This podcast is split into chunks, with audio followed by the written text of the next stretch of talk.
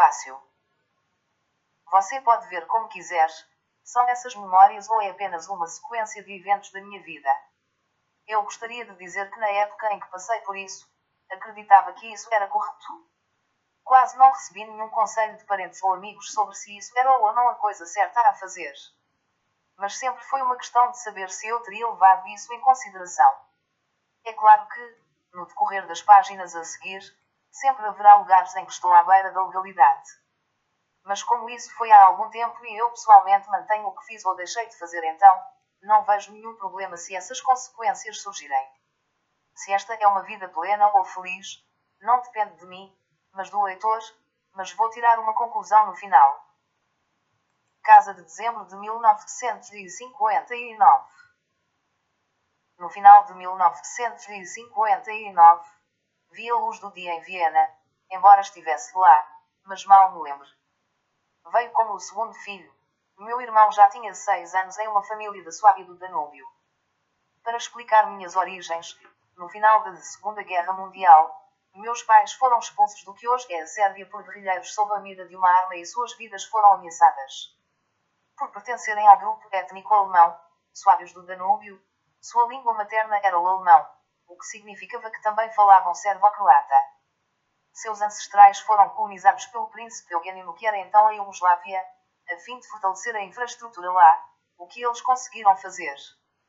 Na turbulência da Segunda Guerra Mundial, eles foram expulsos por guerrilheiros do Norte e do Sul com a ameaça de suas vidas. A essa altura, eles haviam alcançado prosperidade e reputação, onde não havia hostilidade alguma entre os iugoslavos que viviam ali e a população de língua alemã.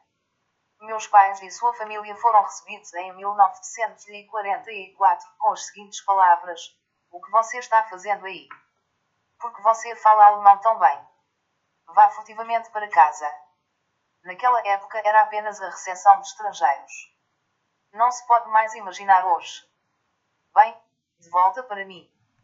Tive uma infância fácil, pelo menos até os 10 anos. Meu pai exerceu um ofício que já havia aprendido na Sérvia e minha mãe era, como ainda era o costume naquela época, dona de casa. Tanto quanto os meios dos meus pais permitiam, eu comprava de tudo, desde brinquedos até bicicletas e coisas do género.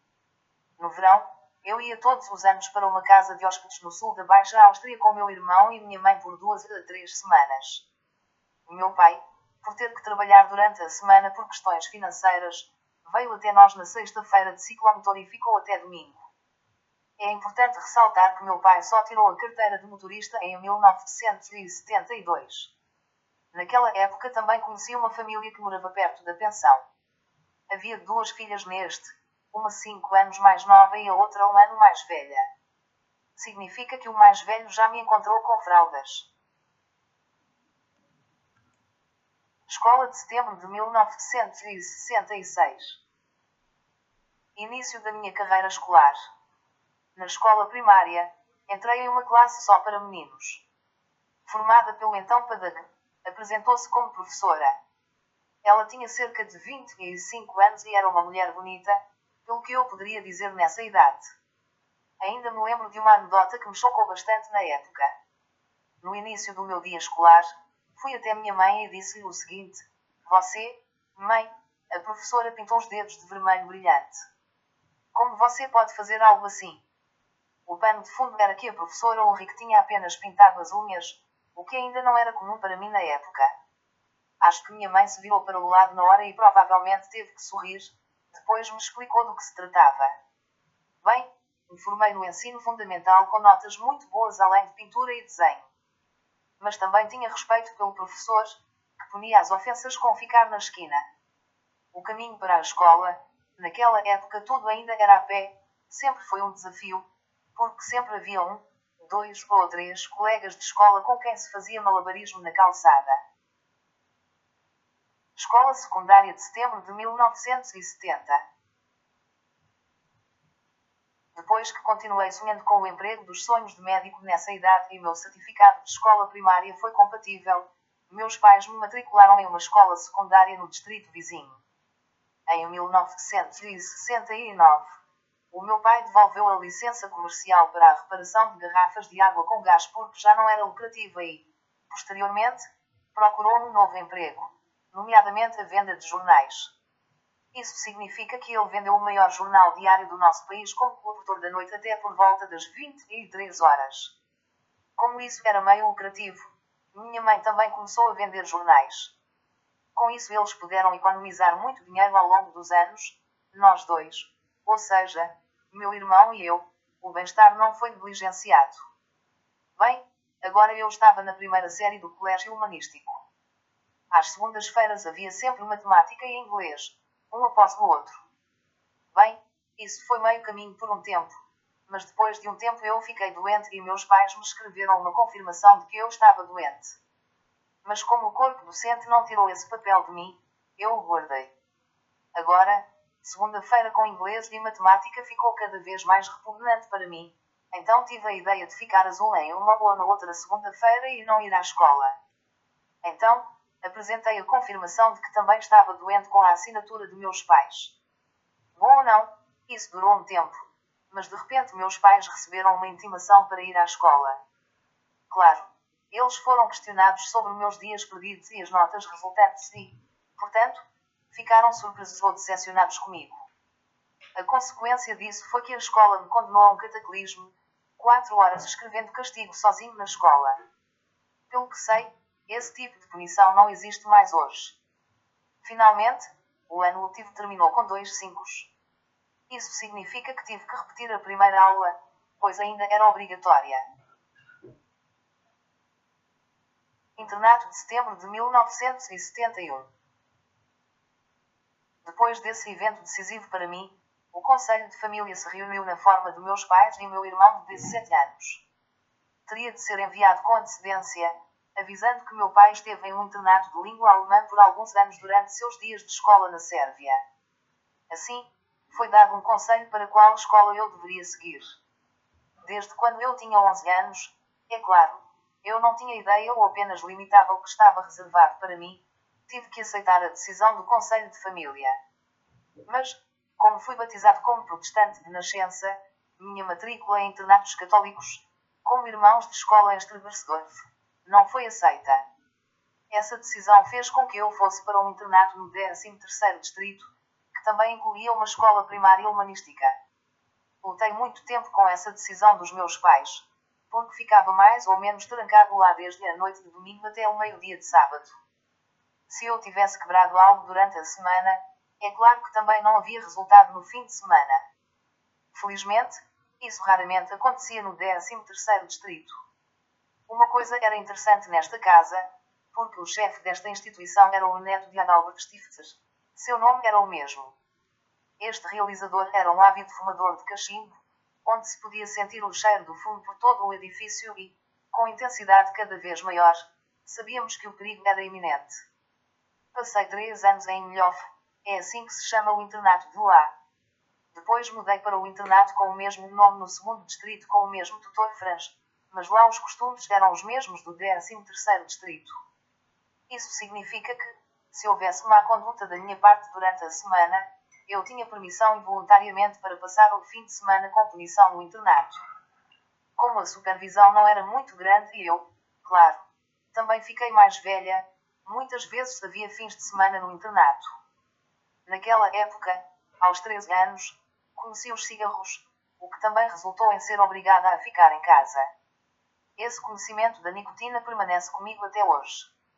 A coisa toda correu razoavelmente bem até a quarta série e então tivemos uma professora de biologia da Carintia que havia acabado de terminar seus estudos.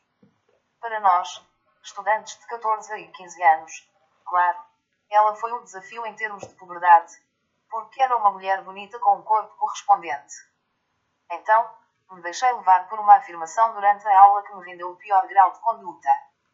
Além disso, também coletei as piores notas em vários objetos, de modo que tive que repetir a quarta série. Isso deu certo e, como isso não era mais ensinado em casa, tive que ir para a quinta série do Liceu Humanístico do bairro vizinho. Como ainda queria ser médico, presumi que usaria grego antigo, pois também gostava muito de latim. Foi interessante na época que eu terminei uma classe mista pela primeira vez, mas havia apenas seis meninas e o restante dos meninos. No primeiro semestre, eu ainda estava um pouco ansioso para aprender, mas como não gostava nada do grego antigo, as notas pareciam adequadas. Só com essa matéria não bastava e então eu teria que repetir a aula, só que não era mais possível na hora. Então meus pais decidiram, desde que eu tinha 17 anos, iniciar um estágio. Quando eu tinha cerca de 16 anos, quando ainda estava no colégio interno, fui abordado por Ernst, que era filho de uma amiga de minha mãe, se eu não gostaria de ir a bailes folclóricos todas as sextas-feiras à noite. Claro que essa foi uma tarefa difícil no internato, pois nem sempre era normal sair de lá. No final, finalmente consegui sair na sexta-feira, das 18 horas às 22 horas. A dança folclórica teve lugar na Casa dos Suábios do Danúbio, no terceiro distrito. Quando cheguei lá, encontrei cerca de 30 rapazes e moças, dos quais eu era um dos mais jovens. Um nativo da Suábia do Danúbio se apresentou a mim como líder, que ensaiou as danças folclóricas conosco. Mas como eu era decididamente um antitalento quando se tratava de dança, esse homem também teve suas dificuldades em me ensinar isso. Ainda me lembro de um episódio em que o supervisor pegou minha coxa na mão porque eu não entendia a sequência de um passo alternado. Provavelmente nada mudou sobre isso até hoje. Nessas noites, estudávamos danças folclóricas com 8 a 10 casais, que depois apresentávamos na temporada de bailes em janeiro e fevereiro. Com o passar do tempo, um grupo de pessoas da mesma idade se desenvolveu e ia jogar boliche duas vezes por semana no Prater de Viena. Isso significa treinar uma vez por semana e campeonato na sexta-feira. Como tínhamos um patrocinador, uma empresa de navegação, não nos custou muito. Por volta de 1982, sete homens e mulheres navegaram com esta empresa em um veleiro de 10 homens de Splita do Dubrovnik no verão. Todos os dias daquela semana, íamos a uma ilha, demos uma folga e depois seguimos em frente. Foi uma experiência maravilhosa. Casa de fim de semana de agosto de 1972. Depois que a mudança de carreira do meu pai em 1969 foi bem sucedida em termos de economia, eles conseguiram economizar bastante dinheiro. Agora meus pais procuraram uma pequena casa de fim de semana na Baixa Áustria. Eles encontraram o que procuravam no sul da bacia de Viena, em um município com cerca de 10 mil habitantes. A primeira visão pareceu uma pechincha para meus pais, mas eles não podiam imaginar o que viria a seguir. Para mim, aos 12 anos, foi claro que foi um prazer, porque havia muitas árvores frutíferas e arbustos na propriedade que pude queimar depois de serrar, para que o prédio de 1930 também pudesse ser visto. Lembro que depois de um tempo as queimadas incomodaram um pouco os vizinhos, naquela época ainda era permitido. Mas sim, éramos vienenses que viemos para a Baixa Áustria para se expandir. Bem, as árvores e arbustos foram eliminados e dava para ver a casa. Tinha a desvantagem de não ser usado há anos e, portanto, estava em um estado desolado, com som e sótão. Depois que queimei tudo, peguei minha bicicleta e explorei a área com as montanhas que pertenciam a ela e tive que passar por um assentamento de trabalhadores várias vezes. Um dia, um cara que estava ali me perguntou se eu poderia descer da bicicleta e sentar com ele. Fiz o que ele pediu e me sentei com ele. Então, mais caras apareceram e uma conversa interessante se desenvolveu. A partir desse encontro, uma amizade se desenvolveu por pelo menos 10 anos e fazíamos algo diferente a cada final de semana. Só com o passar dos anos os parceiros se juntaram. Cada um desses amigos mudou-se para outro lugar na Baixa Áustria e as amizades se desfizeram. Ano 1972 a 1974, primeiro beijo. Como meus pais sempre quiseram sair de férias no verão, eles pediram à Igreja Evangélica de Viena que toda a família tivesse a mesma fé. Isso resultou em férias com toda a família na Estíria. Não éramos a única família ali. Havia cerca de 50 pessoas. Fizemos todos os dias com todas as excursões e caminhadas que sempre foram agradáveis. Um dia, quando voltamos de uma viagem um pouco antes, Angela falou comigo. Ela era cerca de um ano mais nova que eu. Ela disse que havia descoberto um ninho de vespas no sótão da casa e estava com medo de olhar novamente sozinha e ver se eu poderia ir com você. Bem, por que não? Nada pode acontecer. Quando paramos na frente deste ninho, ela de repente se virou e me beijou na boca. Fiquei horrorizado, Só minha mãe tinha permissão para fazer isso e ninguém mais tinha permissão para fazer isso. Mas eu mantive isso para mim mesmo. Liquidação de inverno de 1975. Como meu irmão queria ganhar algo além do salário de caixa do banco, ele dirigia de um restaurante a outro no décimo distrito e vendia o maior jornal diário de lá. Mas como éramos um só coração e uma só alma até ele ter cerca de 20 anos, pensei que poderia vender jornais e complementar o meu dinheiro no bolso.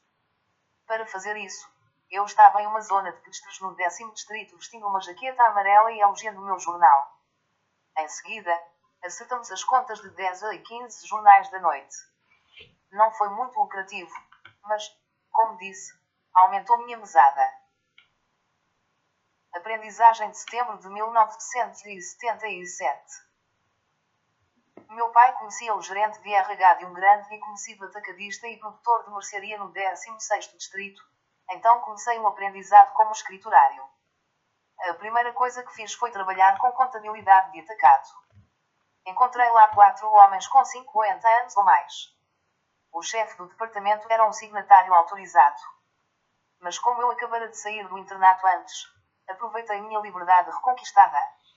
Isso se manifestou no fato de que eu não era tão rigoroso quanto a dormir uma noite inteira no meu tempo livre. Isso significa que, agora que eu tinha um amigo em Viena chamado Proust, saíamos quase todas as noites. Claro, ir para casa era tarde. Portanto, meu desempenho no trabalho no dia seguinte foi adequado. O gerente-geral, a quem me sentei de costas, batia várias vezes na mesa com a caneta esferográfica para que eu pudesse continuar trabalhando. Com o passar do tempo, porém, o trabalho de somar apenas 100 a 200 notas de entrega em um dia inteiro tornou-se enfadonho para mim e resolvi perguntar ao meu chefe se poderia ser transferido para outro departamento da empresa. Meu pedido foi atendido e fui transferido para o departamento de chá. Lá conheci um jovem despachante e seu chefe era um signatário autorizado. Aqui não aprendi muito sobre o escriturário, mas o antigo gerente-geral me ensinou muito sobre chá. Então, todas as manhãs, eu tinha que preparar a degustação do chá, que passava por um ritual muito especial. Comecei preparando pelo menos 10 tigelas de água quente e depois só permitia adicionar exatamente 2 gramas de chá. Em seguida, o cavalheiro passou e tomou um gole de cada tigela, manteve-a na boca e deixou-a escorrer pelas papilas gustativas. Com este manuseio, ele foi capaz de determinar a qualidade do chá e, em seguida, a quantidade correspondente foi solicitada.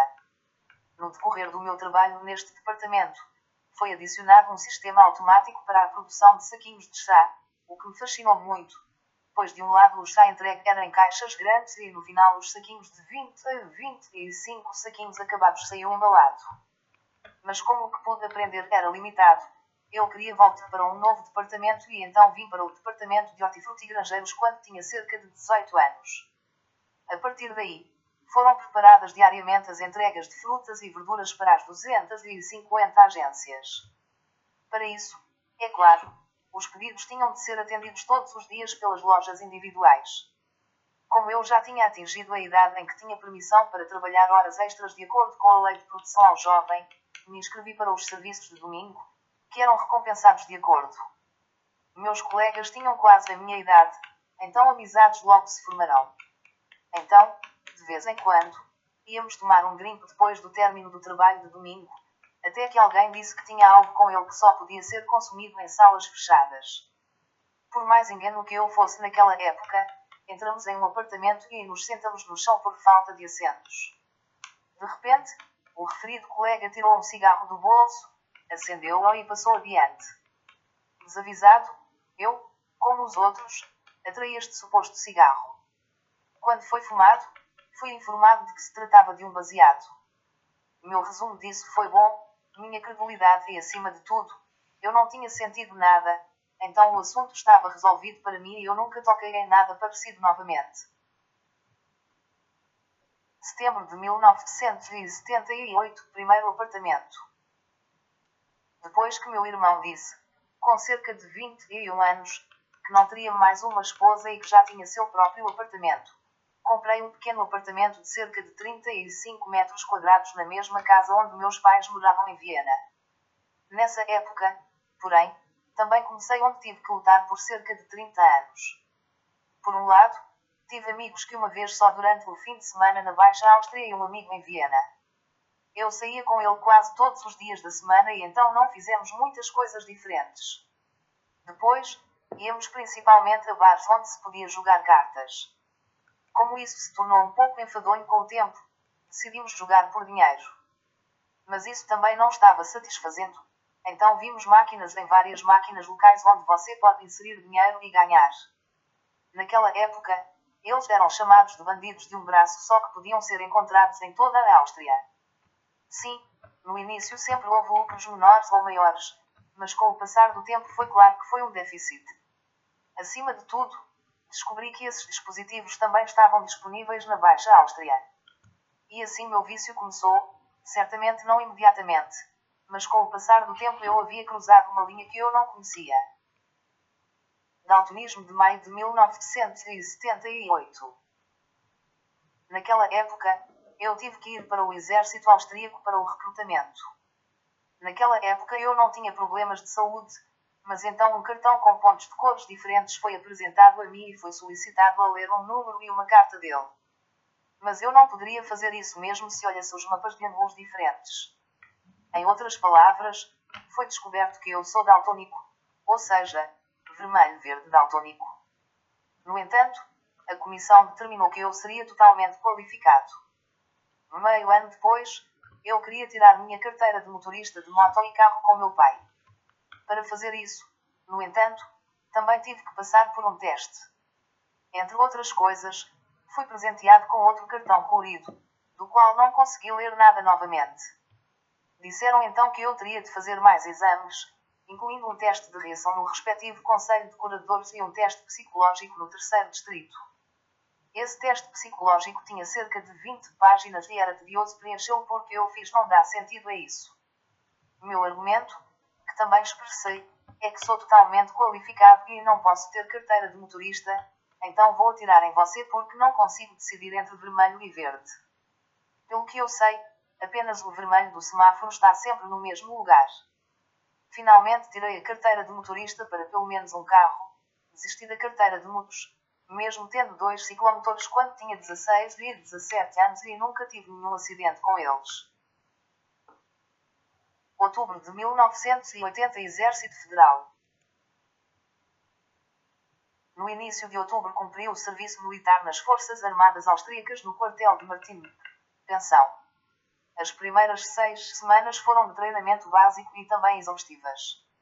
Quando era meu aniversário, no início de dezembro, eu estava de plantão, de todas as coisas, e isso em um feriado. Isso significa que cerca de 15 pessoas receberam 20 cartuchos de munição real do guarda. Agora tive que sentar à mesa e esperar para ver se havia ordem para andar pela área do quartel.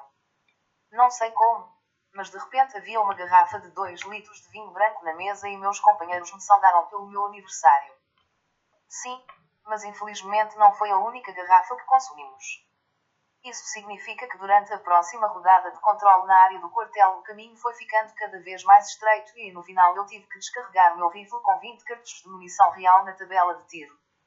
Eu não tinha conseguido fazer isso sozinho. Um camarada me ajudou. A coisa toda permaneceu impune, exceto por um relatório obrigatório com o seguinte aviso. Após as primeiras seis semanas, fui designado para o escritório do assessor de imprensa. Este major estava lá pela manhã, mas depois saiu do escritório e voltou uma hora antes do final do dia. O meu trabalho ali era procurar reportagens sobre o soberano em vários jornais diários. Não foi uma tarefa demorada, foi concluída muito rapidamente. Assim, consegui recuperar o que tinha muito pouco durante a noite, nomeadamente o sono. Quando me mudei em outubro, tinha 65 quilos divididos pelo comprimento. Na zona do quartel conheci o vinho Baden porque não o conhecia antes. Quando desarmei depois de oito meses eu pesava não 65, mas 72 quilos, que não tinha ultrapassado até hoje. Setembro de 1980 Profissão eu havia completado com sucesso o meu aprendizado como escriturário, o serviço militar foi menos bem sucedido, então pensei comigo mesmo como prosseguir. Agora me interessei por cursos noturnos e comecei um curso de contador, que logo se revelou errado para mim. Então descobri que os computadores tinham um futuro e, de 1980 a 1981, fiz cursos de programação no Ivivina, que acontecia todas as noites das 18 horas às 22 horas. Fiz isso com exames pelo menos em Pascal, em Cubo não passei. Com os certificados quis dizer que tinha melhores oportunidades no mercado de trabalho e no final de agosto de 1981 deixei meu emprego no atacadista de mercearia. Imediatamente consegui um emprego como escriturário numa empresa que fabricava tubos e caixas de distribuição e que se localizava no 5 Distrito. Após cerca de um ano mudamos para o 11º Distrito, onde também se localizava a fábrica desta empresa. Lá eu tinha um simpático graduado em administração que havia tentado continuamente me inspirar. Mas quando ele se aposentou, uma engenheira graduada veio como sua sucessora. Isso tinha o objetivo de fazer economia e então fui demitido depois de dois anos e nove meses. Naquela época ainda havia verbas rescisórias com no mínimo dois salários, mas somente após três anos de empresa. Tive de procurar um novo emprego e descobri nos jornais diários. Então encontrei um emprego onde a pré-seleção foi feita em um instituto de psicologia de teste. Então, vim para este instituto no início de maio de 1984 e fui presenteado com um pacote de 20 páginas de testes para preencher. Depois de fazer algumas anotações neste papel, pensei comigo mesmo que já havia segurado essas folhas de papel em minhas mãos. E foi exatamente assim, Anos antes tive que fazer o mesmo teste para tirar a carteira de motorista e naquele dia para me candidatar a um emprego. Parece um pouco estranho. Depois de avaliar minhas informações, fui convidado para uma entrevista no oitavo distrito. O pré-requisito para esta posição era que fosse apenas um substituto da licença parental de um ano. Lá eu tinha que prestar contas dos bolsistas que trabalhavam no centro de pesquisa na Baixa Áustria e também cuidar da caderneta do banco. Mas como a coisa toda era um pequeno desafio para mim, eu me concentrei em outras tarefas. Isso incluía contabilidade financeira, orçamentária e patrimonial. As linguagens de computador que eu havia aprendido anos antes não eram usadas porque isso foi impedido pelo programador existente. Assim, o primeiro ano de licença maternidade chegou ao fim e minha chefe na época, com quem eu agora tinha uma pedra na mesa, estendeu o meu contrato sem hesitar mas como o escritório no oitavo distrito foi fechado cerca de um ano após entrarmos nesta empresa, semi-publicamente, tivemos que nos mudar para a Baixa Áustria. Tivemos a oportunidade de usar o ônibus da empresa de Viena. Mas o trabalho não começou antes das 8 horas e 30 minutos e era tarde demais para mim. Então, conversei com um colega que iríamos dirigir para o trabalho junto com o meu segundo carro. Ao fazer isso, ela contribuiu para as despesas de viagem. Isso significa levantar da cama todos os dias úteis às 6 horas, dirigir 35 km na ida e 35 km na volta à noite, qualquer que seja o clima. Mas como eu valorizava esse trabalho na Baixa Áustria, aceitei isso. O tempo que passei lá não foi só profissionalmente, mas também pessoalmente, a rica experiência que tive em minha vida, especialmente por ter aprendido muito com ela. Na contabilidade, esse era o nome do departamento onde trabalhava. Eram cerca de 15 mulheres e apenas dois homens, o que inicialmente me afetou menos. Com o passar dos anos, porém, fiz amizade com um colega que trabalhava a dois quartos de distância. Ela era cerca de dois anos mais nova e muito inteligente. Morava perto do trabalho com os pais em uma casa para duas famílias. Como tinha que acontecer, era, a amizade se tornou mais. A maior parte do tempo eu ficava na casa dela, mas sempre voltava para o meu apartamento em Viena. Então, um dia, ela me disse que estava grávida de mim. Eu tinha então cerca de 26 anos e considerava meu dever propor a ela porque ela aceitou. Já estávamos procurando uma igreja ou cartório e mais ou menos marcamos a data do casamento.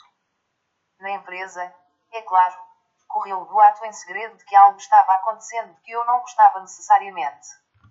No entanto, como da parte dela era apenas a declaração de gravidez e eu não conseguia ver ou ouvir mais nada ao longo dos meses, fiquei cético se isso seria verdade.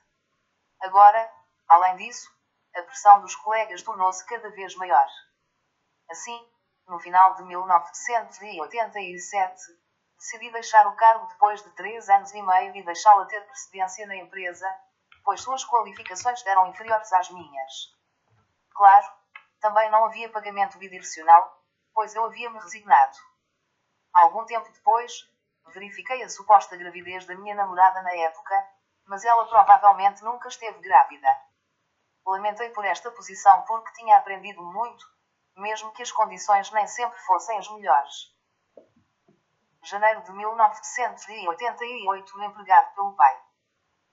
Como meu pai tinha 58 anos este ano, decidi começar a trabalhar para ele como escriturário, o que significa que eu era mais ou menos autónomo a essa altura, porque um pai não pode fazer muito pelo filho. Como eu tinha contabilidade na escola profissionalizante, decidimos que faríamos a contabilidade nós mesmos. O nosso consultor fiscal apenas tinha a tarefa de preparar a respectiva declaração de impostos ou balanço e submetê-los à repartição de finanças. Durante esse tempo, eu tinha cerca de 100 colaboradores, clientes, que tinha que entregar todos os dias. Muito poucos tinham tempo para vir às nossas instalações comerciais no 20 Distrito. A título de explicação, o colaborador era geralmente um homem que vendia jornais diários à noite ou de manhã com jaquetas coloridas em praças, estações de trem e ruas. Para mim, eles sempre foram considerados comerciantes independentes. Em outras palavras, eles compraram revistas de mim, ou seja, trabalhos impressos de periódicos, com um certo desconto e depois as venderão a um preço fixo de varejo. A desvantagem desse setor é que existe um direito de retorno de 100%. Se um cliente comprasse 10 peças de uma revista de mim e vendesse apenas 5 delas, ele poderia devolver as 5 peças restantes para mim quando a revista era nova e elas eram então compensadas. Claro, também tenho direito com meus fornecedores, como atacadistas e editores. Claro que tudo demorou muito e, sobretudo, um controle preciso das respectivas faturas. Assim, uma semana de 50 a 60 horas não era exceção, mas sim a regra. Setembro de 1992 Trabalho autónomo. Meu pai tinha 62 anos este ano e tive que argumentar muito que ele finalmente se aposentou após 47 anos de contribuições. Não o teria beneficiado muito financeiramente. Então, eu assumi a ser atacadista de revista com duas licenças comerciais. Não havia outra maneira naquela época. Significa duas filiações da divisão da Câmara e, como resultado, duas taxas por ela. Então, dois ou três anos depois, apareceu um concorrente. Este senhor Rubin teve a oportunidade de criar sua própria reportagem em um jornal diário menor. Em outras palavras, ele forneceu jaquetas e jornais diários a vários estrangeiros e distribuiu essas pessoas por toda Viena. Com o passar do tempo, porém, descobri que esse homem não dava as vagas de graça para o povo, mas exigia de cada pessoa um depósito em chuins de 5 a 6 dígitos e isso antes mesmo que um lugar fosse atribuído a ele. Visto que, que eu saiba, isso foi escrito de forma muito esparsa, eu já suspeitava que isso iria dar errado em algum momento. Como isso não me preocupava muito, Deixei que ele governasse. Então, um dia, ele veio até mim e disse que poderíamos fazer contra-negociações, das quais eu não tinha objeções. Recebi revistas de algumas editoras vienenses em bons termos e não foi muito diferente com ele. Isso correu bem por um tempo, ele me entregou a ele e foi compensado. Mas um dia, não era uma grande quantia para obter, o telefone tocou e Rubin estava na linha. Ele disse que eu ainda devia algo a ele e que ele queria reivindicá-lo. Isso me deixou tão furioso que disse que renunciei ao meu pedido e não queria mais ouvir falar dele. Sim, bem, esse era apenas meu desejo. Ele contratou cada vez mais árabes, paquistaneses e indianos e, finalmente, foi aos meus dois principais fornecedores. O pano de fundo é que, quando comecei a trabalhar no negócio de atacado de revistas, conversei com esses dois fornecedores para obter um desconto de 4,9% maior. Isso significa que, em vez de 28,2%, o maior com 33,1% bruto. Meu pedido permaneceu mesmo quando dirigi até a sede de um fornecedor em Salzburg, quando consegui o aumento do desconto cerca de 10 anos depois. O Sr. Rubin procurou esses dois fornecedores com o que quer que fosse e imediatamente obteve o desconto mais alto, cuja conexão estava envolvida estava clara para mim, mas não vou dar este de mim novembro de 1988. Eu tinha agora 28 anos. Meus amigos da Baixa Áustria haviam se separado em todo o estado. em parte por motivos profissionais, em parte por motivos de parceria, e então eu estava sozinho. Mais uma vez foi um sábado tão ameno e então tive a ideia de que havia duas meninas morando lá a 30 km de distância, que eu já conhecia desde a minha infância, quando estava passando o verão com meu irmão e minha mãe na Baixa Áustria. Então entrei no meu carro e dirigi até uma cidade de 800 habitantes. Não apenas encontrei duas meninas, mas três. A amiga da mulher mais velha estava visitando. Depois de algum tempo, sugeri que iríamos dançar. A amiga disse que estava cansada e precisava ir ver o marido. Então eu tinha sobrado os dois e depois de algum tempo de maquiagem e estilo, chegou a hora. Percorremos cerca de 60 km no meu carro até o bairro vizinho. Havia muito pouco na área a esse respeito. Bem, agora eu estava sentado lá na discoteca com duas meninas, uma quatro anos mais nova e não necessariamente bonita, e a outra, um ano mais velha e bem arrumada. Agora eu não tinha escolha senão alternar entre dançar com um e depois com o outro. E isso para mim, quando eu era uma dançarina tão talentosa. No decorrer da noite, já passava da meia-noite, do dia 13 de novembro, quando estava sentado à mesa, reparei que um joelho batia sem parar no meu e depois ficou. Acho que as próximas danças completaram a aproximação das mais velhas e vieram como tinha que vir. Foi maravilhoso. Isso então durou uns bons 20 anos. Outono de 1995. Como o meu concorrente estava cada vez mais agressivo na venda de jornais e revistas e recorria a descontos maiores para os seus coletores, também tive de reagir. Felizmente, eu tinha na época alguns editores austríacos dos quais poderia viver, porque pelo menos naquela época nada podia ser feito com os referidos atacadistas.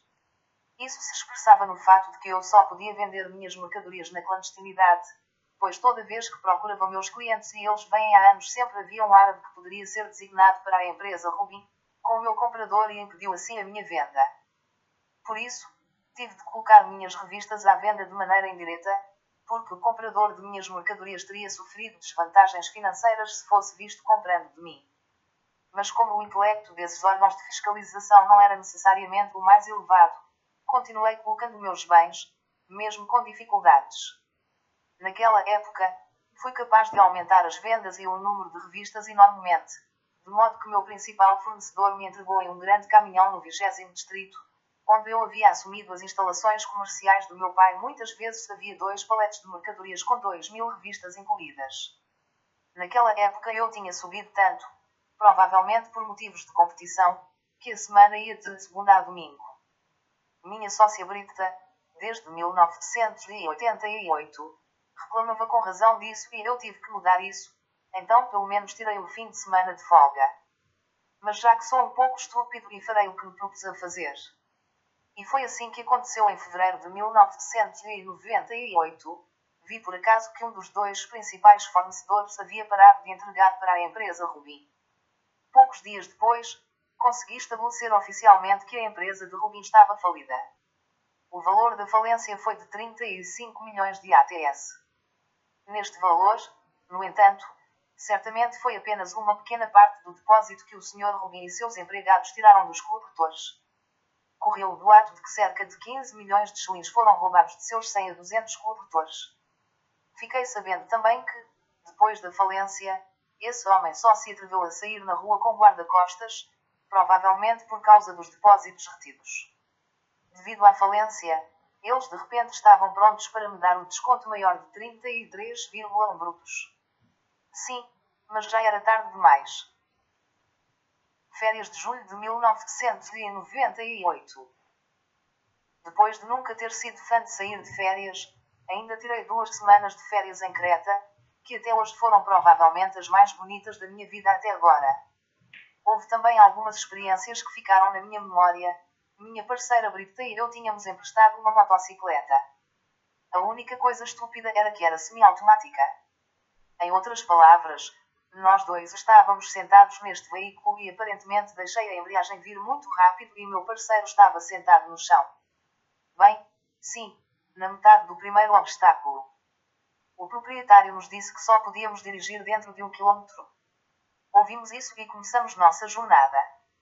Mas como esta ilha tem a desvantagem de, ao contrário de nós, ter que subir e descer todas as montanhas, nós também o fizemos e os 50 quilómetros foram esquecidos. No topo da montanha, fizemos uma pausa e sentamos na grama. Então Brita disse de repente que tinha visto algo laranja no bosque próximo. No calor do momento, escalamos por baixo da cerca e encontramos uma laranja que aparentemente passou despercebida durante a colheita. Claro, nós os escolhemos imediatamente. Quando a descascamos, um cheiro incrivelmente forte invadiu nosso nariz e, acima de tudo, o gozo dessa fruta foi indescritível. Então seguimos em frente, porque realmente queríamos ir para a montanha vizinha ao mosteiro. Mas agora já era meio-dia e o sol estava queimando muito forte. A estrada não era pavimentada, era uma estrada de cascalho. Mesmo assim, continuamos nossa jornada. De repente, percebi que a motoneta não estava mais reagindo da maneira que eu queria. Tínhamos um apartamento. Não havia nada longe e largo. Então tivemos que empurrar o veículo no máximo de calor para o próximo posto de gasolina, que ficava a 5 km de distância. Não tínhamos contado ao senhorio nada sobre o que nos acontecera, mas foi uma experiência para nós dois. Alguns dias depois, o hotel em que estávamos hospedados estava realizando um safari de jeep. Pelo que me lembro, havia pelo menos 10 jipes cheios de comida e atravessamos a ilha de norte a sul e de leste a oeste até chegarmos a Elafonizi, as Maldivas de Creta. Sim, tínhamos comida suficiente, da carne à salada, mas o que faltava eram os talheres. Então as mulheres foram para o mar, lavaram as mãos e prepararam as saladas com as mãos. Em qualquer caso, tinha um gosto bom. Um ano depois, novamente em julho, saímos de férias para Lanzarote. Não gostamos muito de lá, pois toda a área nos parecia muito estéril. Também não podíamos ir nadar no mar, a água era muito fria. Oceano Atlântico. E, novamente, um ano depois de julho de 2000, ficamos alguns dias em uma pousada na Estíria, de onde fizemos algumas caminhadas. Desde então quase não tirei férias, exceto em 2017 para a Itália em alguns dias de ônibus, o que obviamente foi mais cansativo do que pegar o avião. Agosto de 2000. Quando voltamos de nossas férias na Áustria, em julho de 2000, Brita me disse que estava com dor abdominal e que já havia marcado uma consulta com o ginecologista sobre isso. Depois dessa consulta, ela me ligou imediatamente. Eu estava preocupada, é claro, e ela disse: Que coisa boa! O que isso deveria ser? Ela disse que eu vou ser pai. Fiquei surpreso, mas era natural para nós dois estarmos lá para ajudar essas crianças. O assunto do aborto nunca foi tocado, e foi bom, pelo menos na época em que descobri. A data de vencimento foi fixada no início de março de 2001. No dia 24 de fevereiro de 2001, um sábado, Brita me acordou de manhã e disse que havia chegado a hora. Para o meu trabalho, eu tinha uma van que estava funcionando há anos. Também nevou bastante no dia anterior. Então, dirigimos cerca de 50 km até o hospital sem aquecedor no carro, porque não funcionou. Quando chegaram ao hospital, descobriram que demoraria um pouco. Então, nós apenas fomos dar um passeio na neve no complexo. À noite, deixei-a com o pedido de que eu fosse informado, independentemente da hora do dia, se ele viria. Nenhuma ligação veio, então eu dirigi para o hospital às 8 horas no Mardigras. Quando abri a porta de seu quarto, ela me cumprimentou com a palavra surpresa. Um momento depois, a porta se abriu novamente e uma enfermeira trouxe meu filho para mim. O que vou lembrar para sempre foi o momento em que o segurei em minhas mãos pela primeira vez. Indescritível. Apartamento 1990-1991. Até então, eu morava no pequeno apartamento que tinha quando tinha 18 anos. Mas, como a administração da propriedade e o proprietário do prédio queriam uma reforma geral da casa, tive que mudar um andar para um apartamento um pouco maior. Meu apartamento foi fundido com o apartamento vizinho com a promessa de que eu poderia voltar para o apartamento de aproximadamente 70 metros quadrados após o término da obra. Isso também foi observado e em 1991 mudei para este apartamento. Mas como o meu vício piorou com o passar dos anos, o que eu não sabia na época, atrasei o pagamento do aluguel. Assim se deu, como era de se esperar, um processo de despejo. Brita e eu estávamos procurando um apartamento. ela encontrou que procurava um anúncio de jornal. Uma mais um no segundo distrito com um aluguel de cerca de 10 mil shillings. Ressaltei que não tinha como pagar, mas não foi necessariamente aceito. Portanto, devolvi o apartamento no vigésimo distrito sem um aviso de despejo e me mudei para o segundo distrito. No entanto, como a minha paixão pelo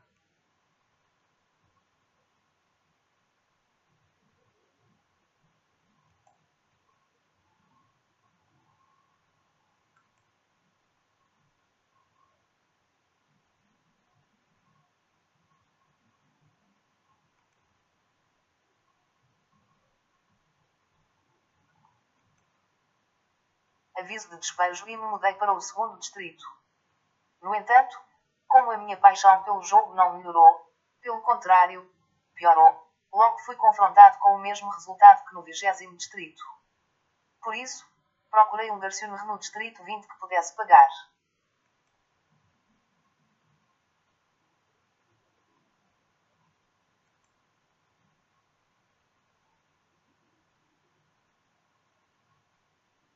Mil novecentos e oitenta vício. Tudo começou pequeno, jogou alguns shillings em uma máquina e talvez ganhasse alguma coisa uma vez, mas joguei de volta nesse balde, porque o grande lucro está chegando. Levei cerca de 15 anos para perceber que era viciado em jogos de azar. Minha parceira Brito me incentivou a fazer terapia, mas também tive que admitir que era viciada nisso. Então, procurei a ajuda de jogadores anônimos. Havia terapias em grupo uma vez por semana e terapias individuais por acordo. A terapia individual me causou um colapso nervoso porque eu nunca tinha experimentado nada parecido antes, especialmente porque o terapeuta havia se aprofundado profundamente em mim. A terapia de grupo não foi necessariamente bem sucedida porque voltei para o carro após a sessão e acabei em um fliperama novamente.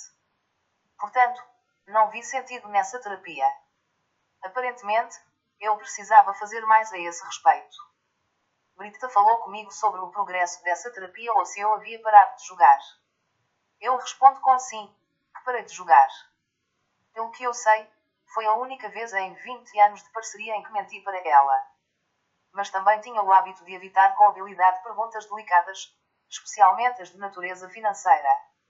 Naquela época, eu não via saída e os pensamentos suicidas se aproximavam cada vez mais.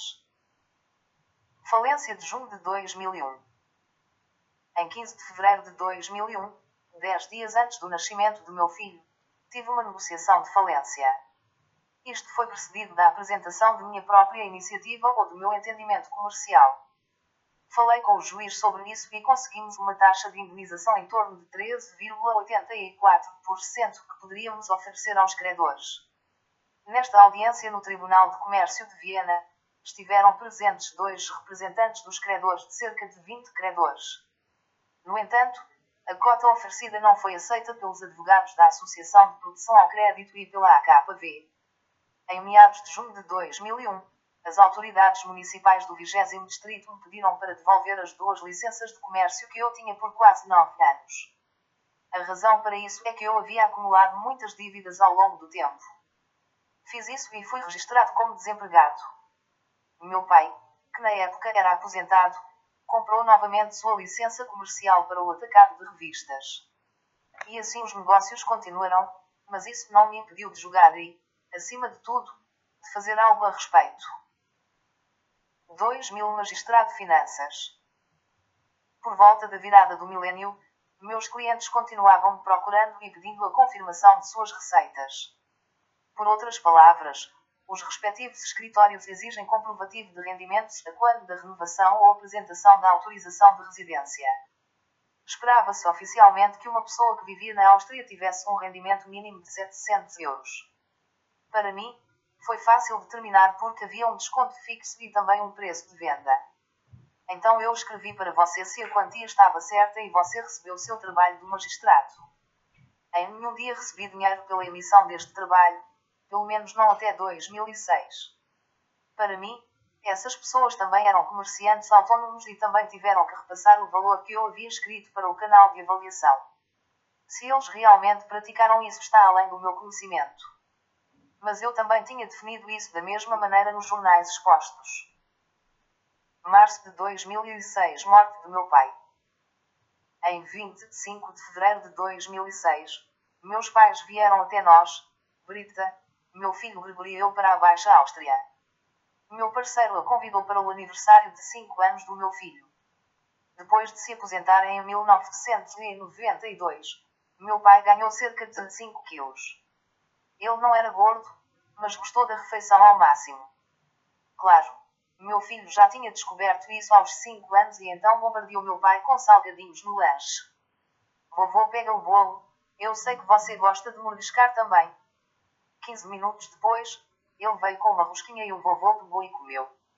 Na manhã seguinte, na loja, por volta das 7 horas, meu pai já estava lá, como sempre.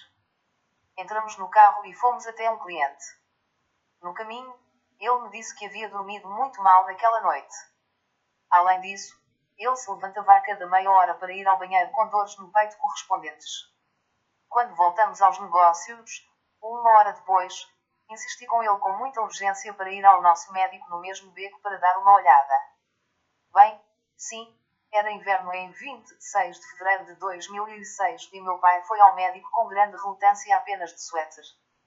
Depois de uma hora, meu telefone tocou e foi a vez dele. Eu deveria levar uma jaqueta para o clínico geral na rua, porque o médico de família o teria mandado ao internista imediatamente com a suspeita de um ataque cardíaco.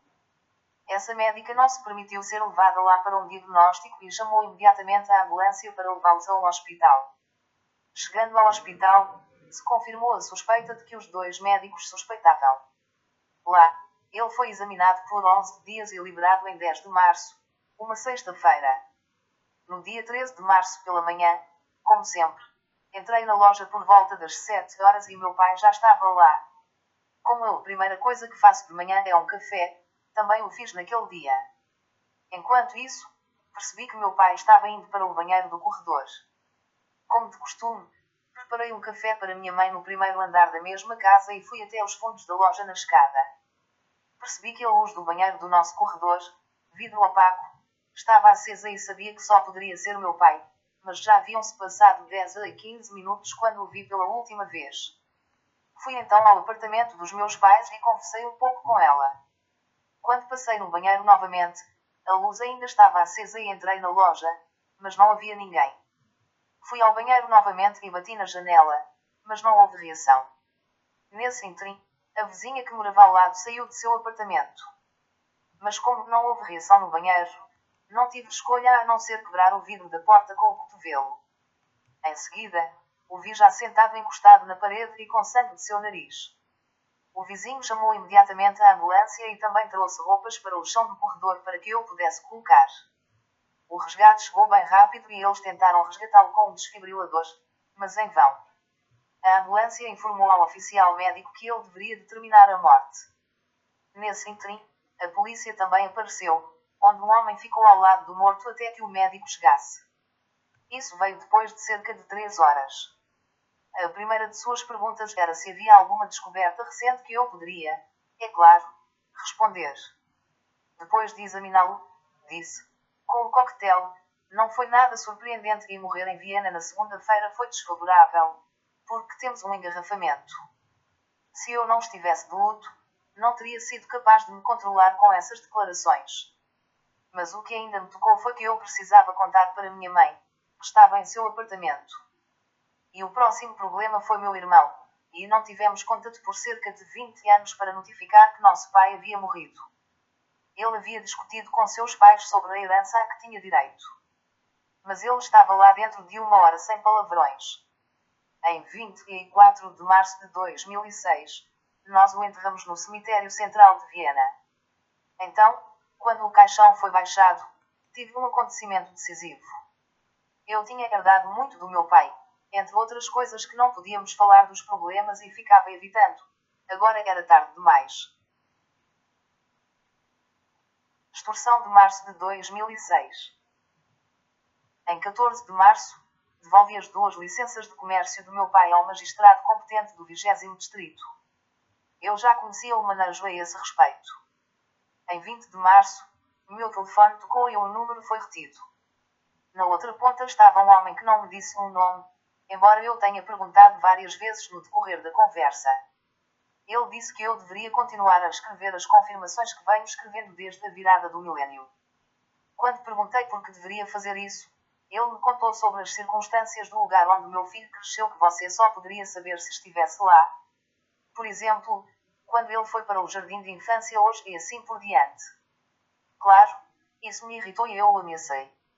Sua resposta foi apenas que após a ligação anterior, ele me mandaria um estrangeiro e eu teria que emitir uma confirmação. Eu teria que cobrar 10 euros por um mês e 15 euros por vários meses, que essas pessoas pagariam. No começo recusei, é claro, argumentando que não poderia mais escrever isso porque não tinha direito à troca, mas com o tempo as informações sobre o meu filho, o que ele estava fazendo agora se tornaram cada vez mais reais e eu tive que supunha que ele tenha ficado perto de Gregos, o que foi comprovado um ano depois. Na aldeia com cerca de 800 habitantes e uma área de 34 km os estranhos chamam naturalmente a atenção, principalmente quando conduzem em frente a edifícios públicos, como uma escola ou jardim de infância. Agora eu tive a opção de ir à polícia e preencher um relatório, se for aceito, e a proteção para meu filho será atribuída por uma ou duas semanas, e então eu tenho que tremer para ver se o homem consegue pensar em alguma coisa. A outra possibilidade era fazer do meu jeito, o que me permiti fazer independentemente das consequências. Assim, várias vezes por semana as ligações voltavam com números suprimidos e os estrangeiros, que eu conhecia apenas parcialmente, recebiam suas confirmações contra pagamento. Quando perguntei às pessoas de onde haviam contato, não obtive nenhuma informação.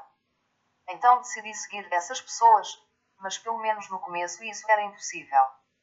Nesse interim, já era outono de 2007, meu filho foi para a escola primária. Na aldeia, um homem foi observado em vários locais onde se presumia que fosse um pedófilo, visto que foi visto repetidamente na escola ou no jardim de infância. Mas isso foi um erro. A coisa toda foi feita para mim. Numa sexta-feira depois da escola, como em todos os dias de aula, meu filho pegou o ônibus escolar para casa. Como o caminho a cerca de 500 metros do ponto de saída até o local de residência não era totalmente visível, um carro veio repentinamente da rua lateral, Parou na casa do meu filho e a porta do passageiro se abriu. Um homem falou com ele e queria dar-lhe um doce. Meu filho reagiu uma vez e correu imediatamente para a casa onde meu companheiro o esperava. Ela também viu o veículo e chamou a polícia. Só até eles chegarem o motorista estava sobre as montanhas, apesar do beco sem saída. Quando meu filho me contou isso no mesmo dia, sexta-feira à noite, falei com minha parceira sobre isso e disse a ela que isso não era um pedófilo, teria se aplicado a mim, mas ela se manteve na versão do pedófilo. 13 de dezembro de 2006. Era uma sexta-feira e novamente dia 13. Eu estava sentado na loja que tinha duas saídas, uma para o pátio da casa e outra para o beco. Escrevia em meus programas, como fazia há muito tempo, e era consequentemente absorvido. De repente, houve uma batida na porta do pátio, eu havia trancado a outra porta. Era por volta do meio-dia e assumi que era uma festa em casa. Quando abri a porta, havia um homem com cerca de 190 cm de altura e uma aparência bem cuidada. Ele se identificou com seu nome e documento de identidade como diretor oficial do Escritório de Impostos de Viena.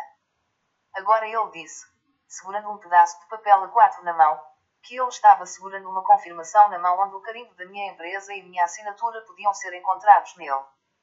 Ele também afirmou que foi impresso em ambos os lados.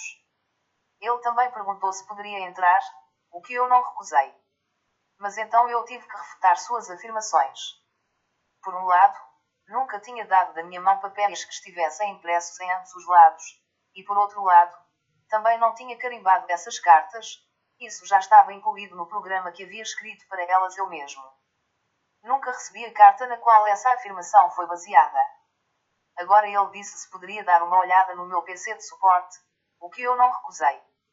Queria também olhar e tirar fotos dos meus extratos bancários, que eu tinha na prateleira atrás de mim, que não recusei, porque não tinha consciência de nenhuma culpa. Agora ele começou a tomar seus minutos.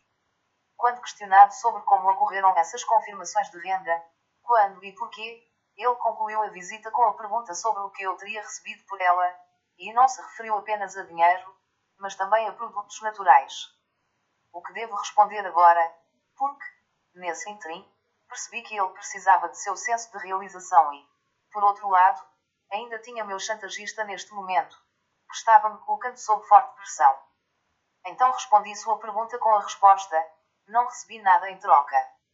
Sua reação foi não acreditar nisso. No ano seguinte, mais dois vieram à minha loja sem avisar e continuaram procurando. Da última vez, ele perguntou se poderia levar o PC do estante com ele para a repartição de finanças, o que eu respondi afirmativamente depois de algum tempo para pensar a respeito. É hora de pensar no fato de que não teria necessariamente sido benéfico para o computador, mas é claro que eu não tinha nada a esconder. Eu o coloquei de volta em funcionamento em dois dias, mas ele não me disse se algo ilegal havia sido encontrado ou não. Até aí tudo bem ou não. No outono de 2007, chegou um convite à repartição de finanças do 22º Distrito. Lá ele me ofereceu os resultados de sua auditoria fiscal, como é chamada em alemão financeiro. Ele já havia me indicado que teria de me agradecer se eu não lhe dissesse o que faria para emitir a declaração de renda e por isso concordamos com esse nome. A estimativa dele era que ele pensava que eu teria recebido 100 euros por cada confirmação, começando em 1998 e terminando em 2008. Ou seja, uma receita de 40 mil euros e despesas de acomodação menos 50%. Então, aos seus olhos, eu tinha ganhado 20 mil euros ano após ano com este trabalho, o que também se refletiu no modesto imposto de renda correspondente. De uma só vez, recebi duas reclamações da repartição de finanças e da seguradora de saúde no valor de um valor de seis dígitos, contra as quais respondi imediatamente ao recurso para o então Senado Financeiro como órgão de nível superior do imposto de escritórios. Hoje, pelo que eu sei, é o escritório do Procurador Financeiro. Todas as nomeações, e isso era de nove anos na época, foram rejeitadas ou rejeitadas pelos cargos individuais. O Estado ou seus funcionários estão geralmente certos, o cidadão dificilmente. O que eu não esperava na altura, porém, era o facto de este diretor oficial, que via isto não só como uma ofensa financeira, mas também como uma violação da lei. Depois de concluir sua auditoria em 2008, ele transmitiu os dados que havia construído, dos quais nunca poderia fornecer provas, ao Ministério Público de Viena para fins de verificação de ilegalidade. Além das minhas nomeações em 2008, para os anos de 2006 a 2008, quando finalmente consegui o meu chantagista, preparei declarações de imposto de renda para esses três anos no total de 2.500 euros receitas da preparação de declarações de resultados, que não tidos em consideração até hoje. Nos anos de 1998 a 2005, inclusive, não tive nenhum ingresso devido a esta circunstância. Este Ministério Público também reagiu na forma dos respectivos tribunais distritais, onde fui convidado a proferir cerca de 100 intimações entre 2009 e 2011. O processo lá era sempre o mesmo. O teor básico dos meus interrogatórios pelo respectivo tribunal foi sempre o mesmo. Perguntaram-me se havia publicado este artigo e, claro, porquê? Sempre havia um estrangeiro sentado à minha frente que, entre outras coisas, era acusado pela Secretaria Municipal 35 de ter obtido ou comprado uma autorização de residência com tal confirmação. O documento no qual esse processo foi baseado foi apresentado a mim e eu tive que determinar se o havia publicado ou não. 90% deles eram papéis meus, mas também havia falsificações, que é o que afirma o diretor-presidente. Os estrangeiros acusados, que eu conhecia pelo menos pelas aparências, recebiam, se realmente fossem considerados culpados, dois meses a três anos, condicionalmente, nada mais. Como já mencionei, finalmente consegui falar com o chantagista em maio de 2008, seguindo mais uma vez um suposto corruptor, depois de ele receber uma confirmação de. Com argumentos poderosos, implorei a esse homem que apagasse o meu número imediatamente e nunca mais me ligasse. Eu não tinha muita esperança, mas ele manteve isso por qualquer motivo e eu nunca ouvi ouvir nada dele novamente. Mas também mudou o número do meu celular. Eu nunca fui capaz de descobrir o que ele tirou disso ou não. Na primavera de 2010, recebi repentinamente uma carta registrada do promotor público de Viena Tribunal Criminal de Viena. Nele, fui convidado a comparecer como suspeito no Ministério Público para interrogatório. Cumpri isso e sentei-me em frente ao promotor público. Fui acusado de emitir declarações de renda em desacordo com a lei. Como esse homem de meia idade tinha alguns arquivos à sua frente, ele os folheou e perguntou se ele sabia o nome que estava lendo ali. Acima de tudo, como surgiram esses papéis. Eu então confirmei suas perguntas, mas pedi a ele que me mostrasse as confirmações, onde pude novamente reconhecer cerca de 10% de falsificações, que ele também viu. Pelo que me lembro, ele estava com ele pela segunda vez este ano. A coisa toda foi apenas interrogatório de um acusado por parte do Ministério Público. Na primavera de 2011, recebi outra carta registrada, mas desta vez do Tribunal Criminal de Viena, para onde eu deveria comparecer como réu. Lá encontrei um juiz, o promotor público, que eu já conhecia, e meu defensor público que, em meu primeiro encontro com ele, reclamou que teve de ler 6 mil páginas de documentos judiciais para o julgamento. Agora chegou a esta negociação, onde naturalmente todas as partes fizeram perguntas. A questão de saber se eu tinha recebido dinheiro para esta edição dos jornais era de importância secundária, assim como durante o interrogatório do promotor público. Consegui convencer o juiz da melhor forma possível com minhas respostas e argumentos. Meu advogado relutou mais em desenterrar um precedente que tinha muito pouco a ver com minha acusação. O promotor foi um pouco mais persistente e fez perguntas bastante rápidas. Resultado desse julgamento, o juiz anunciou o verdito 24 meses de prisão significa sem prisão. Depois que a sentença foi pronunciada, ele me informou da minha decisão a respeito. Aceitar a sentença imediatamente. Três dias para refletir sobre ela ou apelar imediatamente. Certamente não esperava isso, porque presumi que poderia deixar a corte como um homem livre e inocente. Então olhei para o meu advogado de defesa e mostrei a ele com minha mão três por três dias para pensar sobre isso. Mas como o promotor viu minha hesitação, ele disse que apelaria ou tomaria medidas legais. Em fevereiro de 2012, teve lugar a segunda audiência no Tribunal Regional Superior de Viena, na qual presumi que a decisão seria a meu favor. Então, entrei na sala do tribunal na hora prescrita e encontrei o Senado de um juiz.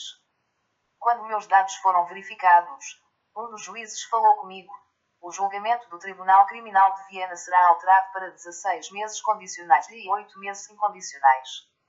Minha reação é isso. Não pode ser isso.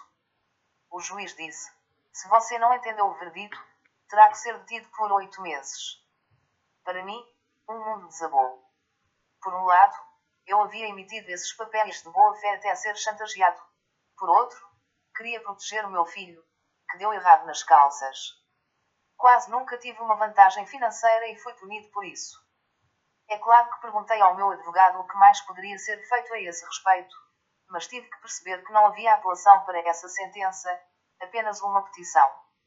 No entanto, ele imediatamente não me deu esperança de que essa decisão do Tribunal Regional Superior mudasse alguma coisa como resultado de tal petição. Mas eu pedi a ele para fazer isso. Mas também não teve sucesso. Então, recebi uma carta do tribunal, onde eu deveria estar na prisão Simorim até 10 de abril de 2012, o mais tardar, para começar minha sentença de prisão de 8 meses. 2006 a 2011, tudo sobre cuidados. Quando meu pai morreu em março de 2006, como já mencionei, eu estava mais uma vez diante de um despejo de minha Garciuna no 20 distrito. Agora, após a morte de seu marido, minha mãe estava completamente sozinha e que depois de quase 53 anos de casamento, o teto sobre minha cabeça foi removido. Então o que restou foi-me mudar para um apartamento de 75 metros quadrados com a discussão sobre minha parte é dar supervisão mútua, porque ela ficou bastante deprimida após a morte. Na época, eu não sabia dizer se minha decisão estava certa ou não, e ela já tinha tido dois derrames atrás dela. Na época do falecimento do marido, ela pesava cerca de 80 quilos, não era gorda, mas atarracada. O primeiro ano com ela em apartamento foi muito bom. Fomos às compras, ao médico e a exames. Neste ponto, ela tinha que tomar cerca de 10 comprimidos por dia devido às suas doenças anteriores. Entre eles estava um psicotrópico, em que eu precisava ir a um neurologista em vez de um médico de família todas as vezes para obter a receita. Acho que foi prescrito porque ela estava cada vez mais deprimida. Dir-se-ia também que fiz o meu trabalho na mesma casa, apenas separada por um pátio. significa que eu estava no térreo e ela no apartamento do primeiro andar. No segundo ano, sua condição começou a piorar rapidamente. Ela comia cada vez menos e não queria sair de casa. Lembro-me de um episódio em que nós duas estávamos fazendo compras no supermercado a cerca de 300 metros e ela não conseguiu ir mais longe depois de pagar pela compra. Então eu assentei na loja, corri os 300 metros de volta para a loja e peguei meu tobogã, que eu tinha há anos, dirigi até a loja, coloquei no tobogã com grande relutância e dirigi para casa. Eu não me importava com o que parecia. Você não necessariamente. A coisa toda parecia que eu passei no apartamento com ela da segunda à sexta-feira e fui ver minha família na Baixa Áustria na sexta-feira à noite. Brita. Mas como ela não deveria necessariamente ficar sozinha no fim de semana, meu irmão vinha passar duas ou três horas no sábado e isso se transformava em uma farsa quase todas as vezes. Uma vez ele me ligou porque não encontrou o remédio, outra vez por alguma trivialidade. Quer dizer, ele também não me ajudou muito nesse aspecto. Porém, com o aumento da depressão, da paranoia e da demência, o cuidado de sua pessoa tornou-se cada vez mais difícil, ou seja, o cuidado de 24 horas foi utilizado integralmente. Durante o dia, como ela não tinha mais noção de tempo, ela dormia e durante a noite, quando eu queria dormir no quarto ao lado, ela assombrava o apartamento. Nem mesmo tive que pegá-la na sala de estar à meia-noite ou mais tarde e colocá-la de volta na cama. Além disso, ela não tinha mais uma visão geral dos utensílios domésticos que possuía. Aconteceu que às 11 horas da manhã ela estava na varanda e chamou meu nome bem alto porque ela estava de pé Peter e precisava de pelo menos dois tubos de pasta de dente. Aí eu entrei no pátio, a vi gesticulando loucamente na sacada e disse que ela deveria olhar nesta e naquela caixa, pelo que eu sei havia pelo menos 10 tubos de pasta de dente ali.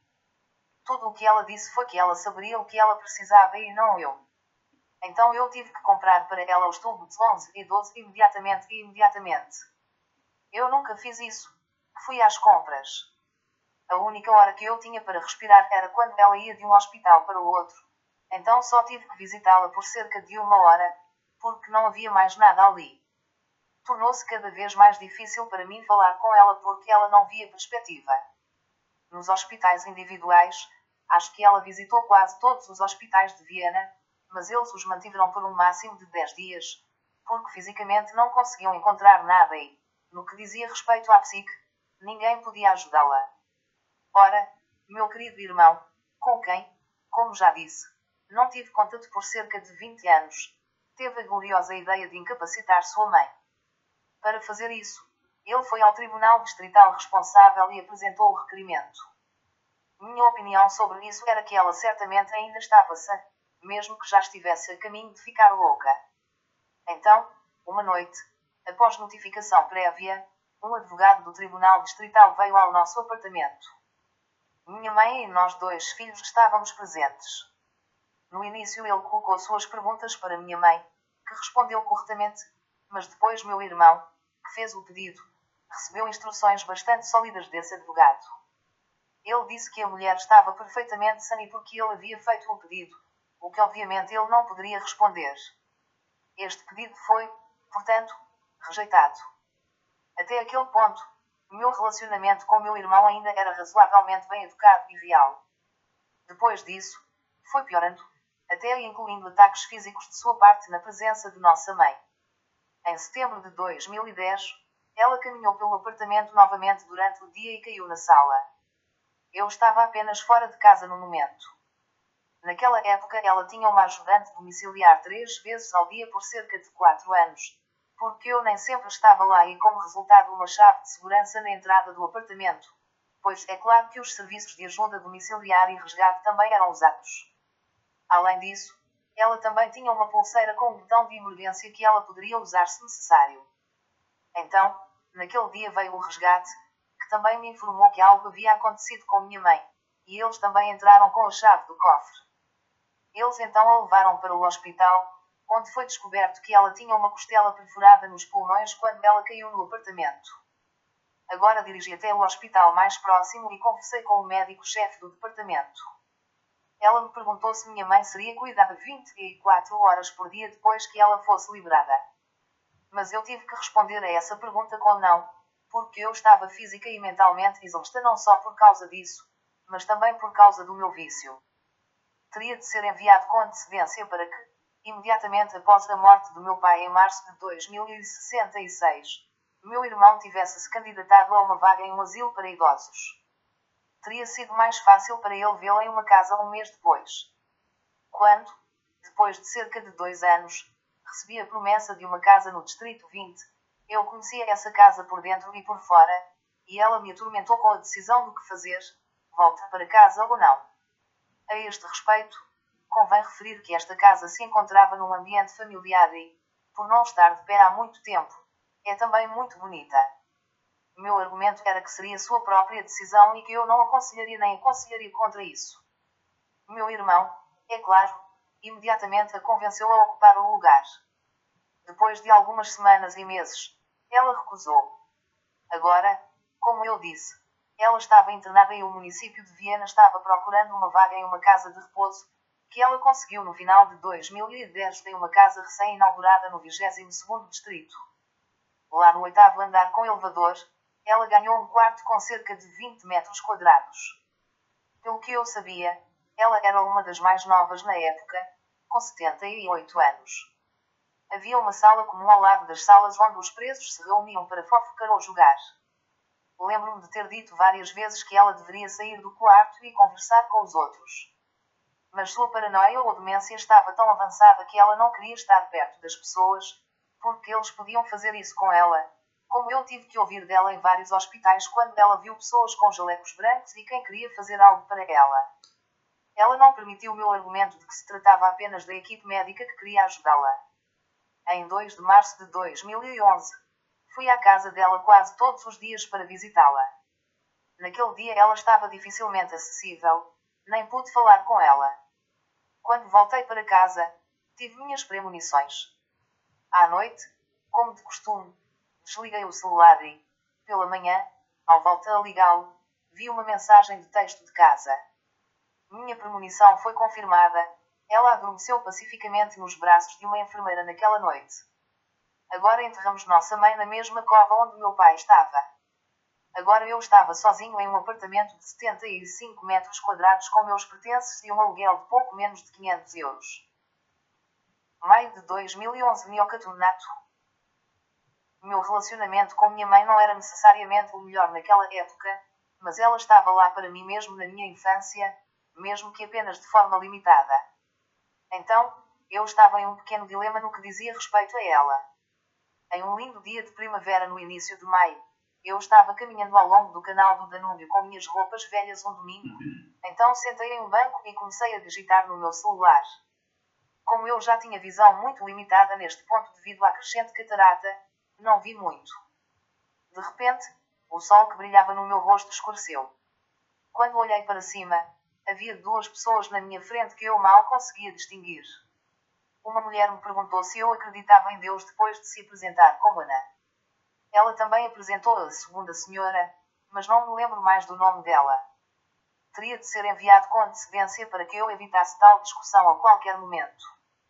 Essa pergunta, que não quero responder aqui, resultou em uma conversa de meia hora e no final me disse: Convido você no próximo sábado à noite às 20 horas. Vou anotar o número do telefone de Wolfgang para você, caso aconteça alguma coisa nesse meio tempo. O que é que foi isso? Duas mulheres que eram uns bons 10 anos mais velhas do que eu me convidaram. Eles também me disseram que eram do neocatolicismo, parte da Igreja Católica e não de uma seita. Ok, agora eu tinha um número de telefone de um certo Wolfgang e um convite. O que isso deveria ser? Agora, eu me deitava na cama todas as noites e refletia sobre esse convite. Então este sábado chegou e eu pensei que tinha dinheiro como nenhum e claro que estava curioso para saber o que era. Então, como de costume, saí de casa mais cedo e cheguei no distrito 20 às 19 horas e 30 minutos. Quando entrei no corredor onde tudo aconteceria, vi um homem do outro lado da sala que estava arrumando cadeiras dobráveis. Quando ele me viu na porta, ele veio até mim, estendeu a mão e disse que era Wolfgang. Só então percebi que devia ser um padre, porque estava vestido de preto de cima a baixo. Quando ele perguntou meu nome, fiquei um pouco perplexo e comecei a gaguejar e disse: Meu nome é Edward. Esse nome ficou comigo por um tempo, até que consegui convencê-lo a me chamar de Eddie. Ele também perguntou se eu poderia ajudá-lo a arrumar as poltronas, o que, claro, fiquei feliz em fazer. Já eram quase 20 horas e eu esperava que aparecessem algumas pessoas mais velhas. As 20 poltronas estavam prontas e então me sentei em uma delas. Então a segunda porta da sala se abriu e uma garota de cerca de 16 anos entrou com um violão nas costas. Com o tempo a sala se encheu e descobri que era uma das mais velhas. Quando tudo começou, depois das 20 horas, é claro, tive que me apresentar, o que nunca havia gostado de fazer antes. Em seguida, descobriu-se que era uma Eucaristia com duas leituras e um Evangelho da Bíblia. Eu ainda tinha na minha mente que minha avó, que era católica, Muitas vezes me transferia para a missa na Igreja Católica durante os meus tempos de escola e eu já pensava naquela época que não era nada para mim, todos os velhos, orando e ajoelhando e orando novamente. Mas foi um pouco diferente e não apenas os participantes. As duas leituras da Bíblia foram preparadas e lidas pelos próprios participantes individualmente. Wolfgang, que se apresentava como um padre, apenas presidia e tinha que ler o Evangelho e depois analisar todas as leituras em um sermão. Nós, ou seja, todos os participantes, também poderíamos anunciar o que a respectiva leitura nos teria dito e de forma voluntária. Eu também gostei que o violão não estava ali apenas para assistir, mas que uma música era sempre entoada entre as leituras individuais, e todos nós cantávamos junto com ela. Bem, isso foi concluído por volta das 22 horas e fui informado que havia uma liturgia de palavras na terça-feira seguinte às 20 horas. Depois de ter prometido algo como esse tipo de feira, voltei na terça-feira. Tornei-me irmão daquela que era então a décima comunidade do New que também pratiquei durante sete anos e trouxe-me pessoalmente muito. O processo nesta comunidade era sempre o mesmo. Três a quatro pessoas deste grupo tinham que preparar a respectiva liturgia ou Eucaristia em uma das três a quatro pessoas em casa alguns dias antes e então apresentá-la naquele dia nem sempre foi fácil encontrar gente suficiente para participar. Também tínhamos um domingo comunitário a cada um ou dois meses e cerca de duas vezes por ano em um fim de semana comunitário em um hotel na Baixa Áustria. Quando vim para esta comunidade em maio de 2011, ela existia há apenas meio ano. Ou seja, vocês não se conheciam muito bem, mas isso mudou ao longo dos anos, porque você foi se preparando com outra pessoa e, assim, viu o ambiente em que ela estava se movendo. Naquela época, fiz amizade com duas irmãs, Maria e Giada. Maria nasceu na Polónia e estudou na Áustria. Giada era uma jovem intercambista de Capri, Itália, com cerca de 20 anos. Ele tinha feito muito com os dois, mas Giada teve que voltar para a Itália no verão de 2012, quando já falavam alemão perfeito. O que me ligou a Maria foi que ela se entregou ao meu vício tanto quanto eu, mas não tão excessivamente. Sentença de prisão de abril de 2012. Então, no dia 10 de abril, dirigi com meus pertences até o 11º Distrito para começar minha sentença de prisão, já que eles estavam ficando cada vez menos. Isso foi precedido pelo fato de que dois meses antes eu tinha outro processo de despejo com a data de execução, 10 de maio de 2012, no meu pescoço. Portanto, tive pouco tempo para desocupar um apartamento no 20 Distrito. Maria e minha colega, a quem voltarei depois, foram de grande ajuda para mim, pois eu estava sob custódia na época. Quando cheguei ao centro de detenção, fui revistado minuciosamente e depois colocado na enfermaria fechada em uma cela de cerca de 10 metros quadrados em paz. No início fui orientado sobre o que fazer e o que não fazer, além de ser informado sobre qual departamento havia. Durante o dia, havia apenas uma hora de caminhada no pátio, se o tempo permitisse. Nos primeiros dois meses, é claro, tive bastante tempo.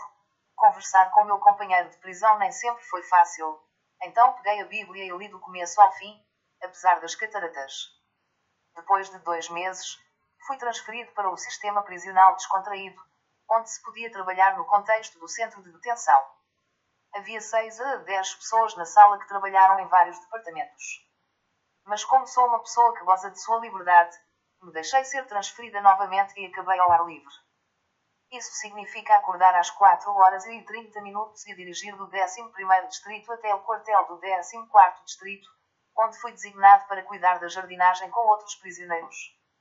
Como não era exatamente agradável ficar ao sol o dia todo em julho e agosto de 2012, ansiamos pelo fim do trabalho às 16 horas. Depois disso, tivemos que estar de volta ao centro de detenção por volta das 18 horas em ponto. A Irmandade a que me afiliei um ano antes me deu um grande apoio durante esse período. Isso foi expresso no fato de que, a cada dia de minha visita, três dos meus atuais irmãos vieram me visitar e me deram consolo. Como também tive a oportunidade de passar o final de semana fora da instituição com o Departamento Outdoors, pude participar de um domingo comunitário, entre outras coisas. O que também deve ser destacado aqui é que todos os meus parentes, inclusive alguns na forma de quatro primos e uma tia e um tio, não compareceram no horário de visita, nem quero falar do meu irmão, porque ele sabia que eu estou sentado. Além disso, minha irmã Maria pressionou muito para que eu me reconciliasse com meus pais, porque a culpa va por onde eu estava agora. Foi o que aconteceu numa manhã de domingo, quando pude sair para esta conversa às oito horas. Bem, sim, os dois estavam mortos, sobre o que devo falar com as pedras. Mas como o cemitério ficava perto do centro de detenção, desci do bonde e fui para o túmulo. No começo eu não sabia o que dizer, mas depois acho que confessei com eles por cerca de meia hora e, no final, lágrimas correram pelo meu rosto. Quando voltei para o bonde, me senti cinco quilos mais leve. Desde então, fiz as pazes com meus pais, mesmo que fossem apenas pedras e uma palavra maldosa sobre meus pais saia da minha boca de novo. Não tenho o direito. Deveria fazer melhor, mas parece que não ter sucesso também, pelo menos até agora. Certa manhã, quando voltava para o quartel para trabalhar, aconteceu um acidente comigo. Tínhamos a opção de servir no quartel. Isso significa que podíamos tomar café da manhã, almoçar e, de vez em quando, tínhamos comida em forma de latas para a noite. Bem, eu fui, como sempre, tomar café da manhã às 6 horas e 30 minutos e comer um pãozinho fresco. De repente, percebi que minha dentição superior estava quebrada no meio. Assim, à noite na detenção, organizei para que me fosse concedida uma visita ao dentista, porque a minha mordida não foi dada. Eu também peguei e tive que ficar na instituição naquele dia deve ser avisado com antecedência que eu não tive seguro de saúde durante minha detenção e que os custos de qualquer tratamento foram cobertos pelo orçamento do judiciário. Então procurei um dentista que não era necessariamente o melhor, mas que cobrou muito do judiciário por consertar meus dentes. No tempo, eu já tinha registrado, minha catarata piorou tanto que no final só tinha 2% de visão. Isso significa que tive que travar o meio fio com a ajuda dos pés. Foi errônea a suposição de que essa operação também poderia ser feita enquanto estava sob custódia. Mas dois dias após a liberação da custódia em 12 de dezembro eu tinha o olho certo para a operação e uma semana depois do outro. Dispensado em 10 de dezembro de 2012. Naquele dia fui libertado e já estava na rua com cerca de 700 euros, uma visão de 2% e os meus e sem sobre a cabeça mas como um irmão chamado Urmer me ofereceu para mudar para seu gabinete no oitavo distrito enquanto eu estava sob custódia, aceitei de bom grado. Ele só disse até eu encontrar algo. Como agora eu tinha muito dinheiro no bolso, naturalmente Kosovo, não apareci durante a detenção, embora provavelmente fosse baseado no tempo. Então aconteceu como deveria, continuei jogando e depois de um tempo o irmão Urmer me perguntou quanto minha busca pelo apartamento havia progredido. Depois de ver que eu não tinha colocado muito zelo nisso, ele acertadamente me deu um ultimato. Também deixei escapar e, portanto, tive que solicitar ao município de Viena um asilo para sem também consegui no 16º distrito junto com o segundo em uma sala de 20 metros quadrados. De acordo com a minha imaginação, imaginei que você não teria que pagar nada por isso, mas foi um erro. Certamente não é o valor do aluguel, mas pelo menos foi de 160 euros, que pude pagar no início. Mas com o passar do tempo isso não foi mais possível. Apesar dos conselheiros sociais, eles foram forçados a me tirar de casa. E agora? Meu patrão e amigo Kamal se ofereceu para me hospedar no porão de seu negócio, sem banheiro e sem água, pois o ano já estava adiantado e o inverno estava chegando. Tive que aceitar isso, claro, sem o conhecimento da outra casa de festas. Eu não estava sozinho lá embaixo. Também tinha animais de estimação na forma de camundongos que às vezes corriam pelo meu rosto durante a noite, quando eu estava dormindo. Essa foi provavelmente a hora em que pensei, pelo menos uma vez por semana, para que estava vivendo. Eu não tinha conquistado nada, pelo contrário, estraguei tudo. Aos 11 anos tive que mentir para o meu filho que tinha que trabalhar em Berlim e por isso só ligava para ele uma vez por semana da prisão. Meus pensamentos suicidas já eram muito radicais naquela época. Claro, meus irmãos e irmãs da comunidade também sabiam de toda a miséria, mas também não podiam me ajudar, mesmo que isso fosse até o catequista. 24 de dezembro de 2014 Final. Agora era Natal, como nos anos anteriores. Dormi na cave, tinha animais de estimação comigo e 20 euros na carteira. Ainda faltavam alguns mantimentos, porque com o tempo fui capaz de viver com 6 euros por dia para comer e fumar. Bem, o que você faz com esse dinheiro? Você vai ao salão de jogos mais próximo e a quantia acabou. Nesse momento, foi decidido no município de Viena que o pequeno jogo de azar seria interrompido em 1 de janeiro de 2015. Significa que todas as máquinas que alimentei por mais de 30 anos foram desligadas, mas apenas em Viena e não na Baixa Áustria. Bem, o ano novo chegou, não havia mais máquinas em Viena e o dinheiro estava de volta no meu bolso. Agora eu tive a oportunidade de pegar o trem, dirigir até uns subúrbios de Viena e continuar comendo esses baldes. Mas não foi esse o caso, porque ainda não consigo me explicar até hoje, mas de qualquer forma não vou questionar com certeza. Em outras palavras, após uns bons 30 anos e as dificuldades decorrentes, fui curado desse vício em 24 de dezembro de 2014. Daquele dia em diante, nunca mais toquei em uma máquina. É claro que não pude responder o que havia apostado ao longo do tempo, mas presumo que fosse certamente uma quantia de sete dígitos. Isso significa que paguei os meus impostos sobre o lucro e o imposto sobre as vendas com o meu trabalho e não muito escasso, pelo menos da minha parte, mas não posso julgar se acabou nas repartições respectivas, como a repartição de finanças e o município.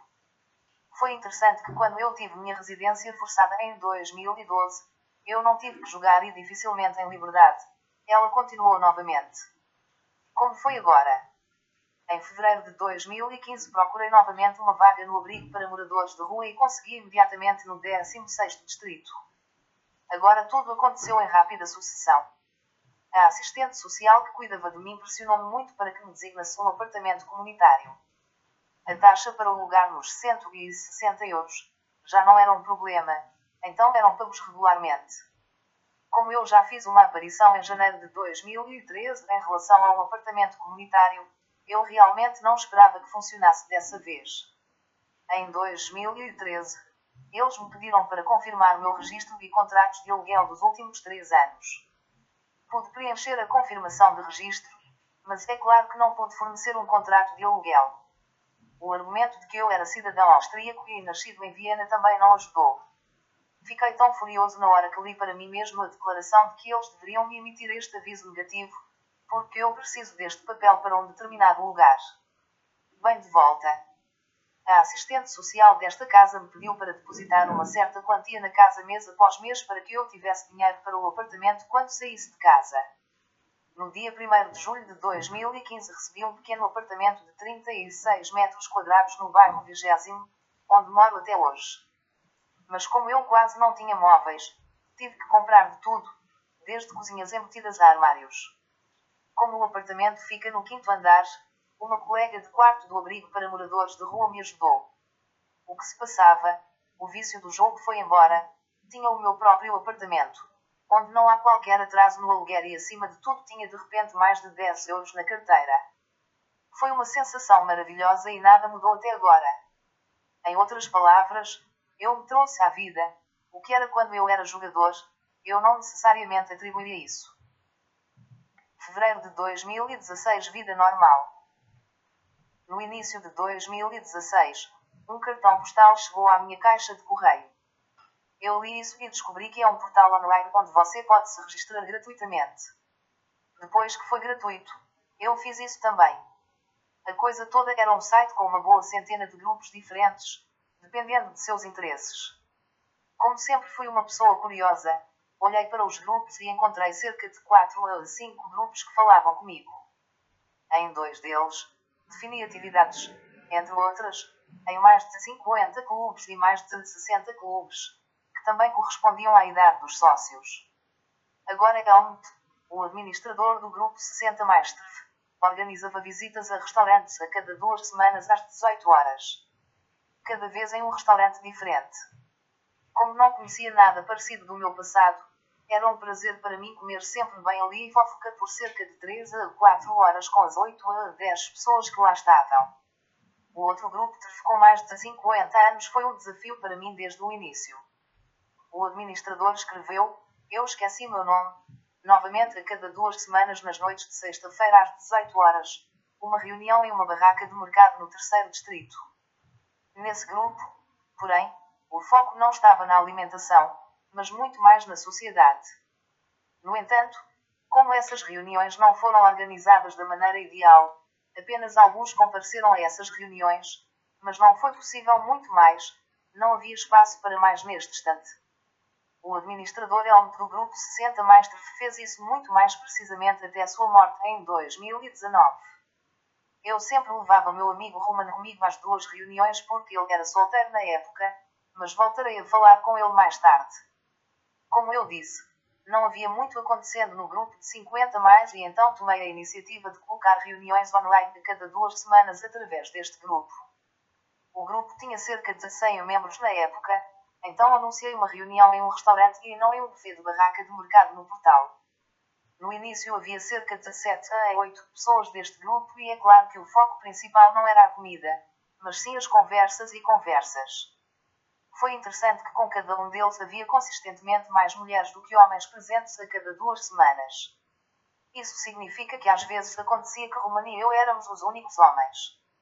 Mas depois que adorei me cercar de mulheres, o que também foi uma experiência nova para mim, recebi as mulheres de acordo. Isso significa beijar a torto e a direito, onde então percebi que isso teve um impacto na qualidade da conversa que se seguiu. Foi um pouco complicado no início, mas com o tempo cada vez mais pessoas compareciam a essas reuniões. O número de membros deste grupo também aumentou de forma constante, até o final com uns bons 500 membros. Como eu não era o administrador deste grupo, é claro que havia hostilidade a outros membros desse grupo, entre outras coisas com o argumento de que se tratava de uma troca de parceiros, que coloquei de volta no site com os comentários correspondentes. Em 2018 e 2019 tive a ideia de que não é preciso ir necessariamente a um pub, mas que também existe cultura e desportos leves. Essas reuniões não foram necessariamente aceitas pelos membros. Era cabaré, boliche, bilhar ou minigolf, então nada de fantasia. Apenas cerca de 5 a 6 pessoas compareciam a essas reuniões, então voltei às reuniões locais.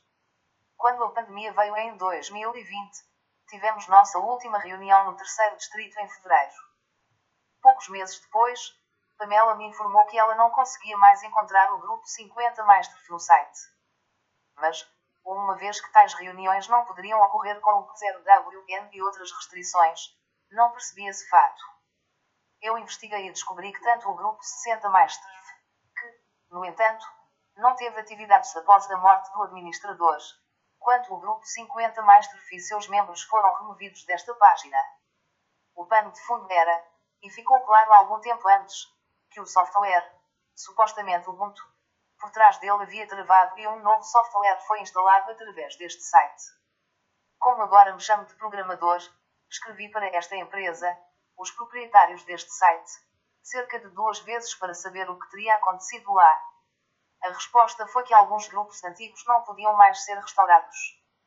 Claro, também fiz meu comentário de que isso poderia muito bem ser feito, mas também com um enorme dispêndio de tempo, porque os dados devem estar disponíveis, basta lê-los em voz alta e adicioná-los ao novo portal. Eventos de dança do outono de 2015. Meu amigo Roman, que eu conhecia há vários anos, uma vez me perguntou se poderíamos ir dançar na Associação de Reformados de Viena em um sábado, o que fizemos então. E então íamos dançar todos os sábados à noite no segundo distrito ou no vigésimo distrito até que a pandemia veio em 2020 e é claro que não houve mais eventos. Eu não era aposentado naquela época, mas que droga, gostei, mesmo não sendo bailarina profissional, caso perdido. Família. Bem, sim, Provavelmente eu tive isso por cerca de 10 ou 11 anos, mas quando fui para o internato, a relação deve ter piorado. Porque lá, quisesse ou não, 90% das minhas decisões tinham que ser tomadas sozinho. Ao fazer isso, quase ninguém estava ao meu lado com conselhos. Se eu teria aceitado ou não, também é questionável.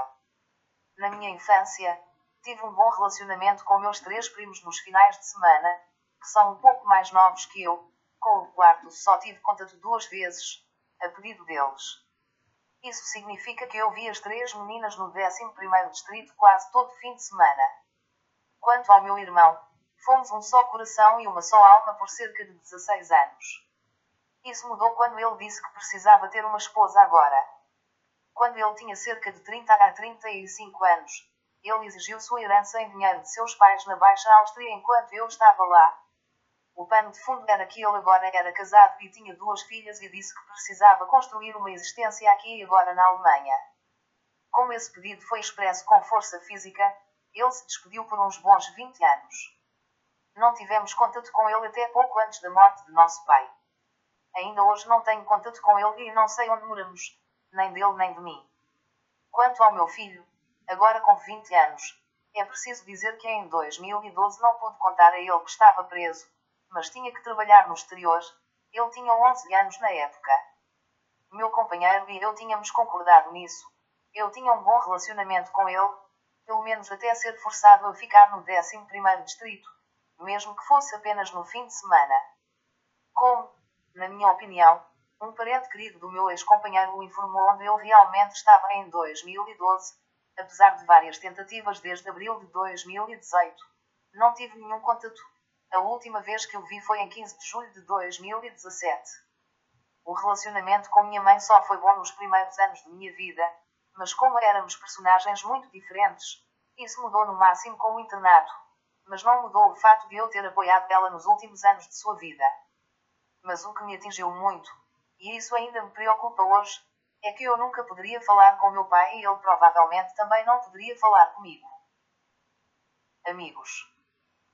Ao longo dos anos tive certamente vários amigos que procuro classificar aqui, embora não tenha direito a isso, mas como já disse, é assim que vejo. Entre os meus melhores amigos estavam certamente os da Baixa Áustria, que eu já sabia quando tinha 12 anos aprendi. No entanto, como eles se espalharam por toda a província da Baixa Áustria, a amizade terminou depois de cerca de 15 a 20 anos. Quanto ao amigo vienense, Ainda não sei porque ele nunca me impediu de ficar viciado em jogos de azar. Mas eu gostaria de acreditar a ele que ele não teria sido capaz de fazer isso. Em 2005 ou 2006 tive problemas com o PC do meu stand na oficina e, como o dinheiro costumava ser curto, procurei uma reparação de computador, que também encontrei no 20 distrito. Lá, cheguei a um porão a duas ruas de distância. Quando vi a pessoa chamada Kamal, percebi que devia ser um árabe e me dirigi a ele dessa forma, pois já havia lidado com essas pessoas anos antes. Ele respondeu às minhas palavras em árabe e também disse que nasceu em Alexandria, mas agora é cidadão austríaco. Um ou dois anos depois ele mudou-se de duas ruas para um restaurante no andar térreo, onde fui contratado por ele algum tempo depois. Ele é responsável pelo hardware e eu pelo software.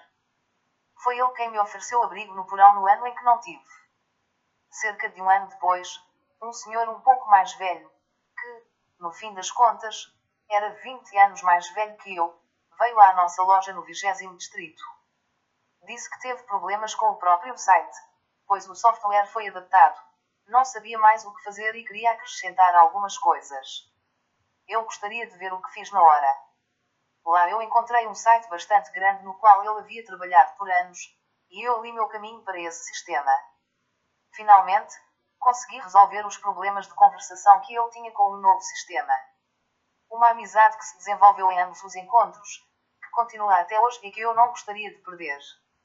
Sim, as conexões também foram feitas a partir dos grupos de mais de 60 clubes e de mais de 50 clubes, mas eles fracassaram novamente com a pandemia. Parcerias.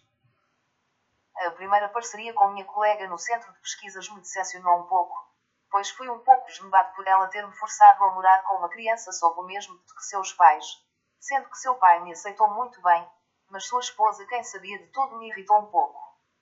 Quanto à minha segunda esposa em minha vida, ela foi indiscutivelmente a mulher da minha vida, caso contrário, a parceria não teria durado mais de 20 anos.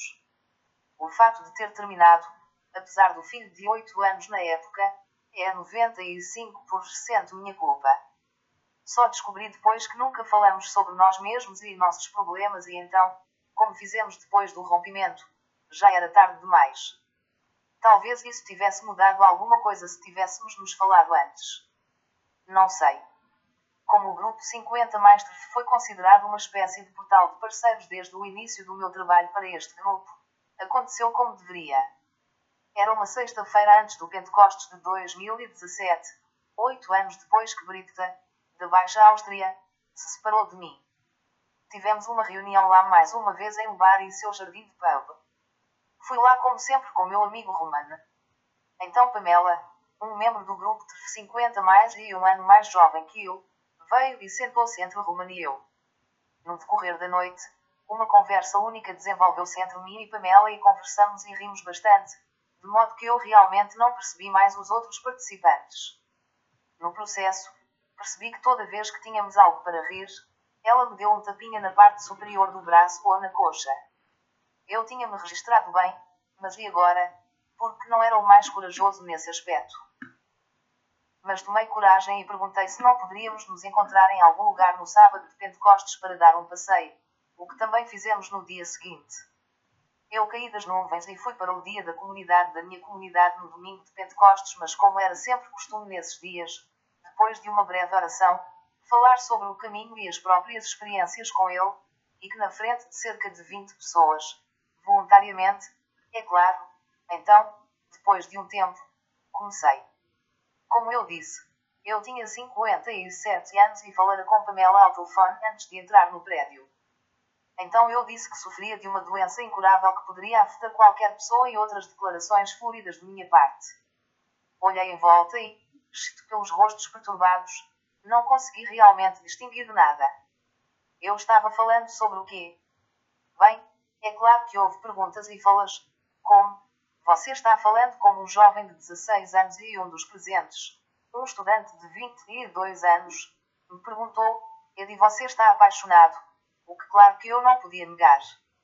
Um mês depois, no dia 15 de julho de 2017, imaginei que Pamela e eu fôssemos um casal. Fui ver o meu filho na Baixa Áustria pela última vez, que eu não conhecia na época. Como ele logo percebeu que eu estava super excitado, confessei a ele que havia uma nova mulher em minha vida e também lhe mostrei uma foto dela, da qual me arrependi depois. Naquela época, Pamela já fazia um tratamento na Estíria. Quando ela voltou, descobri que outro membro do grupo ficou mais de 50 anos a seguir neste resultado de saúde e Pamela me levou embora. Como esse homem não era necessariamente sociável, a parceria entre George e Pamela era apenas temporária. Bem, Houve mais reuniões e em agosto de 2018 uma reunião aconteceu em Orijo no 19 Distrito. Algumas pessoas neste grupo, assim como eu, tinha começado um grupo no WhatsApp e nos mandava fotos para todos os lados. Então, nesta sexta-feira, uma nova mulher entrou no grupo, chamada Ana, uma nativa da Polônia e bonita de se olhar. Ela podia rir muito, o que me impressionou muito. Ela também se juntou ao nosso grupo no WhatsApp e depois continuou trazendo contribuições engraçadas, o que deu um impulso a este grupo. Um dia, em setembro de 2017, ela postou que as uvas no distrito 22 estavam maduras e que alguém desse grupo não poderia ajudá-la com a colheita das uvas. Ela havia reservado um dia para isso no próximo fim de semana. A resposta para isso foi zero. Então pensei comigo mesmo, por que não? ir ler o vazio e marcar uma consulta no 22º distrito. Eu realmente encontrei muitas uvas que colhemos durante o dia e depois transformamos em xarope e suco à noite. Mas como nada fugiu em uma noite de sábado, o tempo passou e nos tornamos um casal naquele dia. Em meados de outubro, após um mês de parceria, ela disse que se sentiria mais confortável se ficasse sozinha, o que eu tive que aceitar. Bom ou não, acabou também mas sempre teve reunião no grupo e então em novembro de 2017 no terceiro distrito. Lá éramos cerca de 20 pessoas, onde tivemos alguns problemas de espaço neste restaurante. Quando a coisa toda acabou, por volta das nove horas, nós, Romana e eu, saímos para a rua onde duas mulheres, chamadas Tim e Julia, estavam paradas. De repente, Tim perguntou: O que fazemos agora? Fiquei um pouco perplexo porque não esperava tal pergunta de uma mulher. Bem, então fomos a um café próximo e ficamos lá por cerca de uma hora. Então Tim descobriu que eu estava ocupada com computadores e disse se eu poderia consertar o problema com o computador dela em sua casa, que ela presumiu após fornecer seu endereço no 14º distrito. A mulher era cerca de dois anos mais velha do que eu e não necessariamente magra. Este concerto do computador ou esta visita se transformou em mais, embora eu não gostasse necessariamente da aparência. Passei a maior parte do tempo com ela e com ela. Ela tinha um apartamento novo, mas aparentemente não se sentia realmente em casa lá, pelo que eu sabia, porque ela sempre tinha que sair para fazer compras ou apenas para ir a algum lugar. Ela era uma motorista apaixonada. Durante esse tempo, ela me regou com roupas e outras coisas, e sempre pagou no pub. Quando perguntei a ela que não queria isso, porque já tinha roupas suficientes nas minhas caixas, ela ficou um pouco nervosa. Então, em um fim de semana, ela foi até a irmã no interior de Burgenland e ligou do carro no caminho para lá. Para mim, foi isso que quebrou o cano. Ela havia decidido tudo sem me consultar e disse que poderia comprar meu amor com montes de presentes. Então, esse episódio também acabou. No verão de 2018, Romana e eu fomos dançar no primeiro distrito, ambos solteiros, conhecemos o evento há muito tempo e, principalmente, os dois organizadores. Quando chegamos lá, Quase não havia espaço sobrando. Então nós duas tivemos que sentar em uma mesa onde duas mulheres já estavam sentadas. Um se chamava Graziella, pais parcialmente italianos, e infelizmente não me lembro o nome do segundo. Agora que estávamos sentados na mesma mesa, eu também tive que convidar as senhoras para dançar. Então Graziella e eu logo estávamos sentadas uma ao lado da outra e ela me disse que tinha problemas com seu PC. Eu conhecia bem a discussão até agora e Graziella era muito mais velha do que eu, mas ainda confirmei que veria em sua casa no 16º distrito. Lá também foi o mesmo resultado de Tim. Viemos juntos.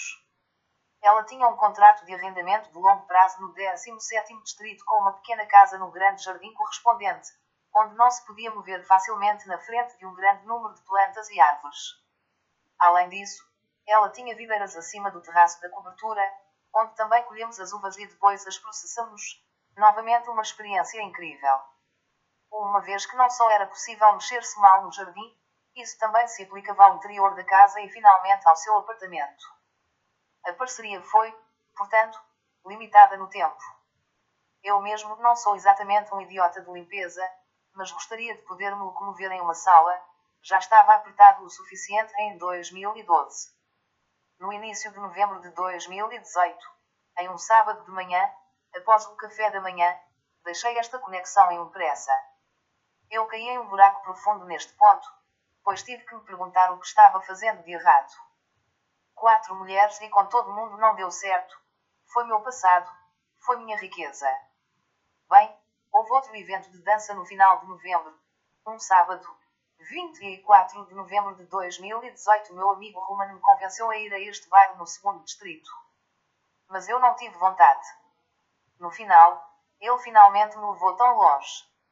Sentamos em uma mesa com cerca de oito pessoas.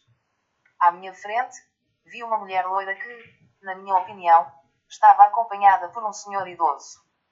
Eu não tinha dançado muito naquela noite das 18 horas às 21 horas com música ao vivo. Perto do final, a senhora em questão voltou à mesa e disse a Romani a mim se não queríamos dançar ali. Não entendi muito bem esta afirmação e, portanto, não reagi. Romani imediatamente deu um pulo e foi dançar com ela. Agora que o evento acabou e fomos para o vestiário.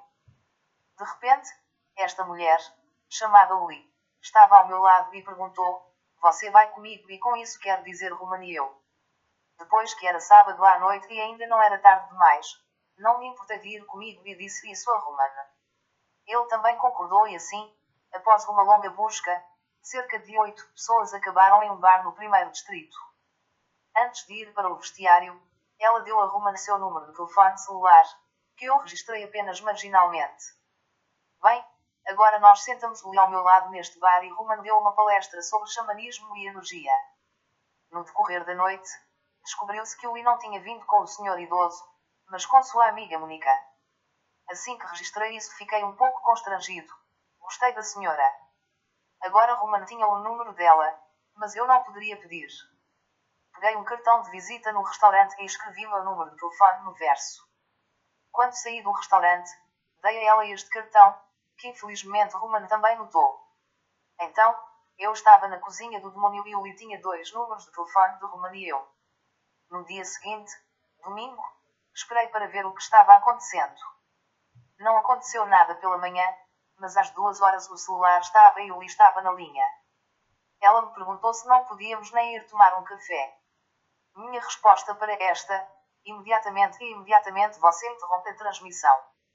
Sim, ela ainda precisa consertar algo e me ligará de volta em cerca de uma hora.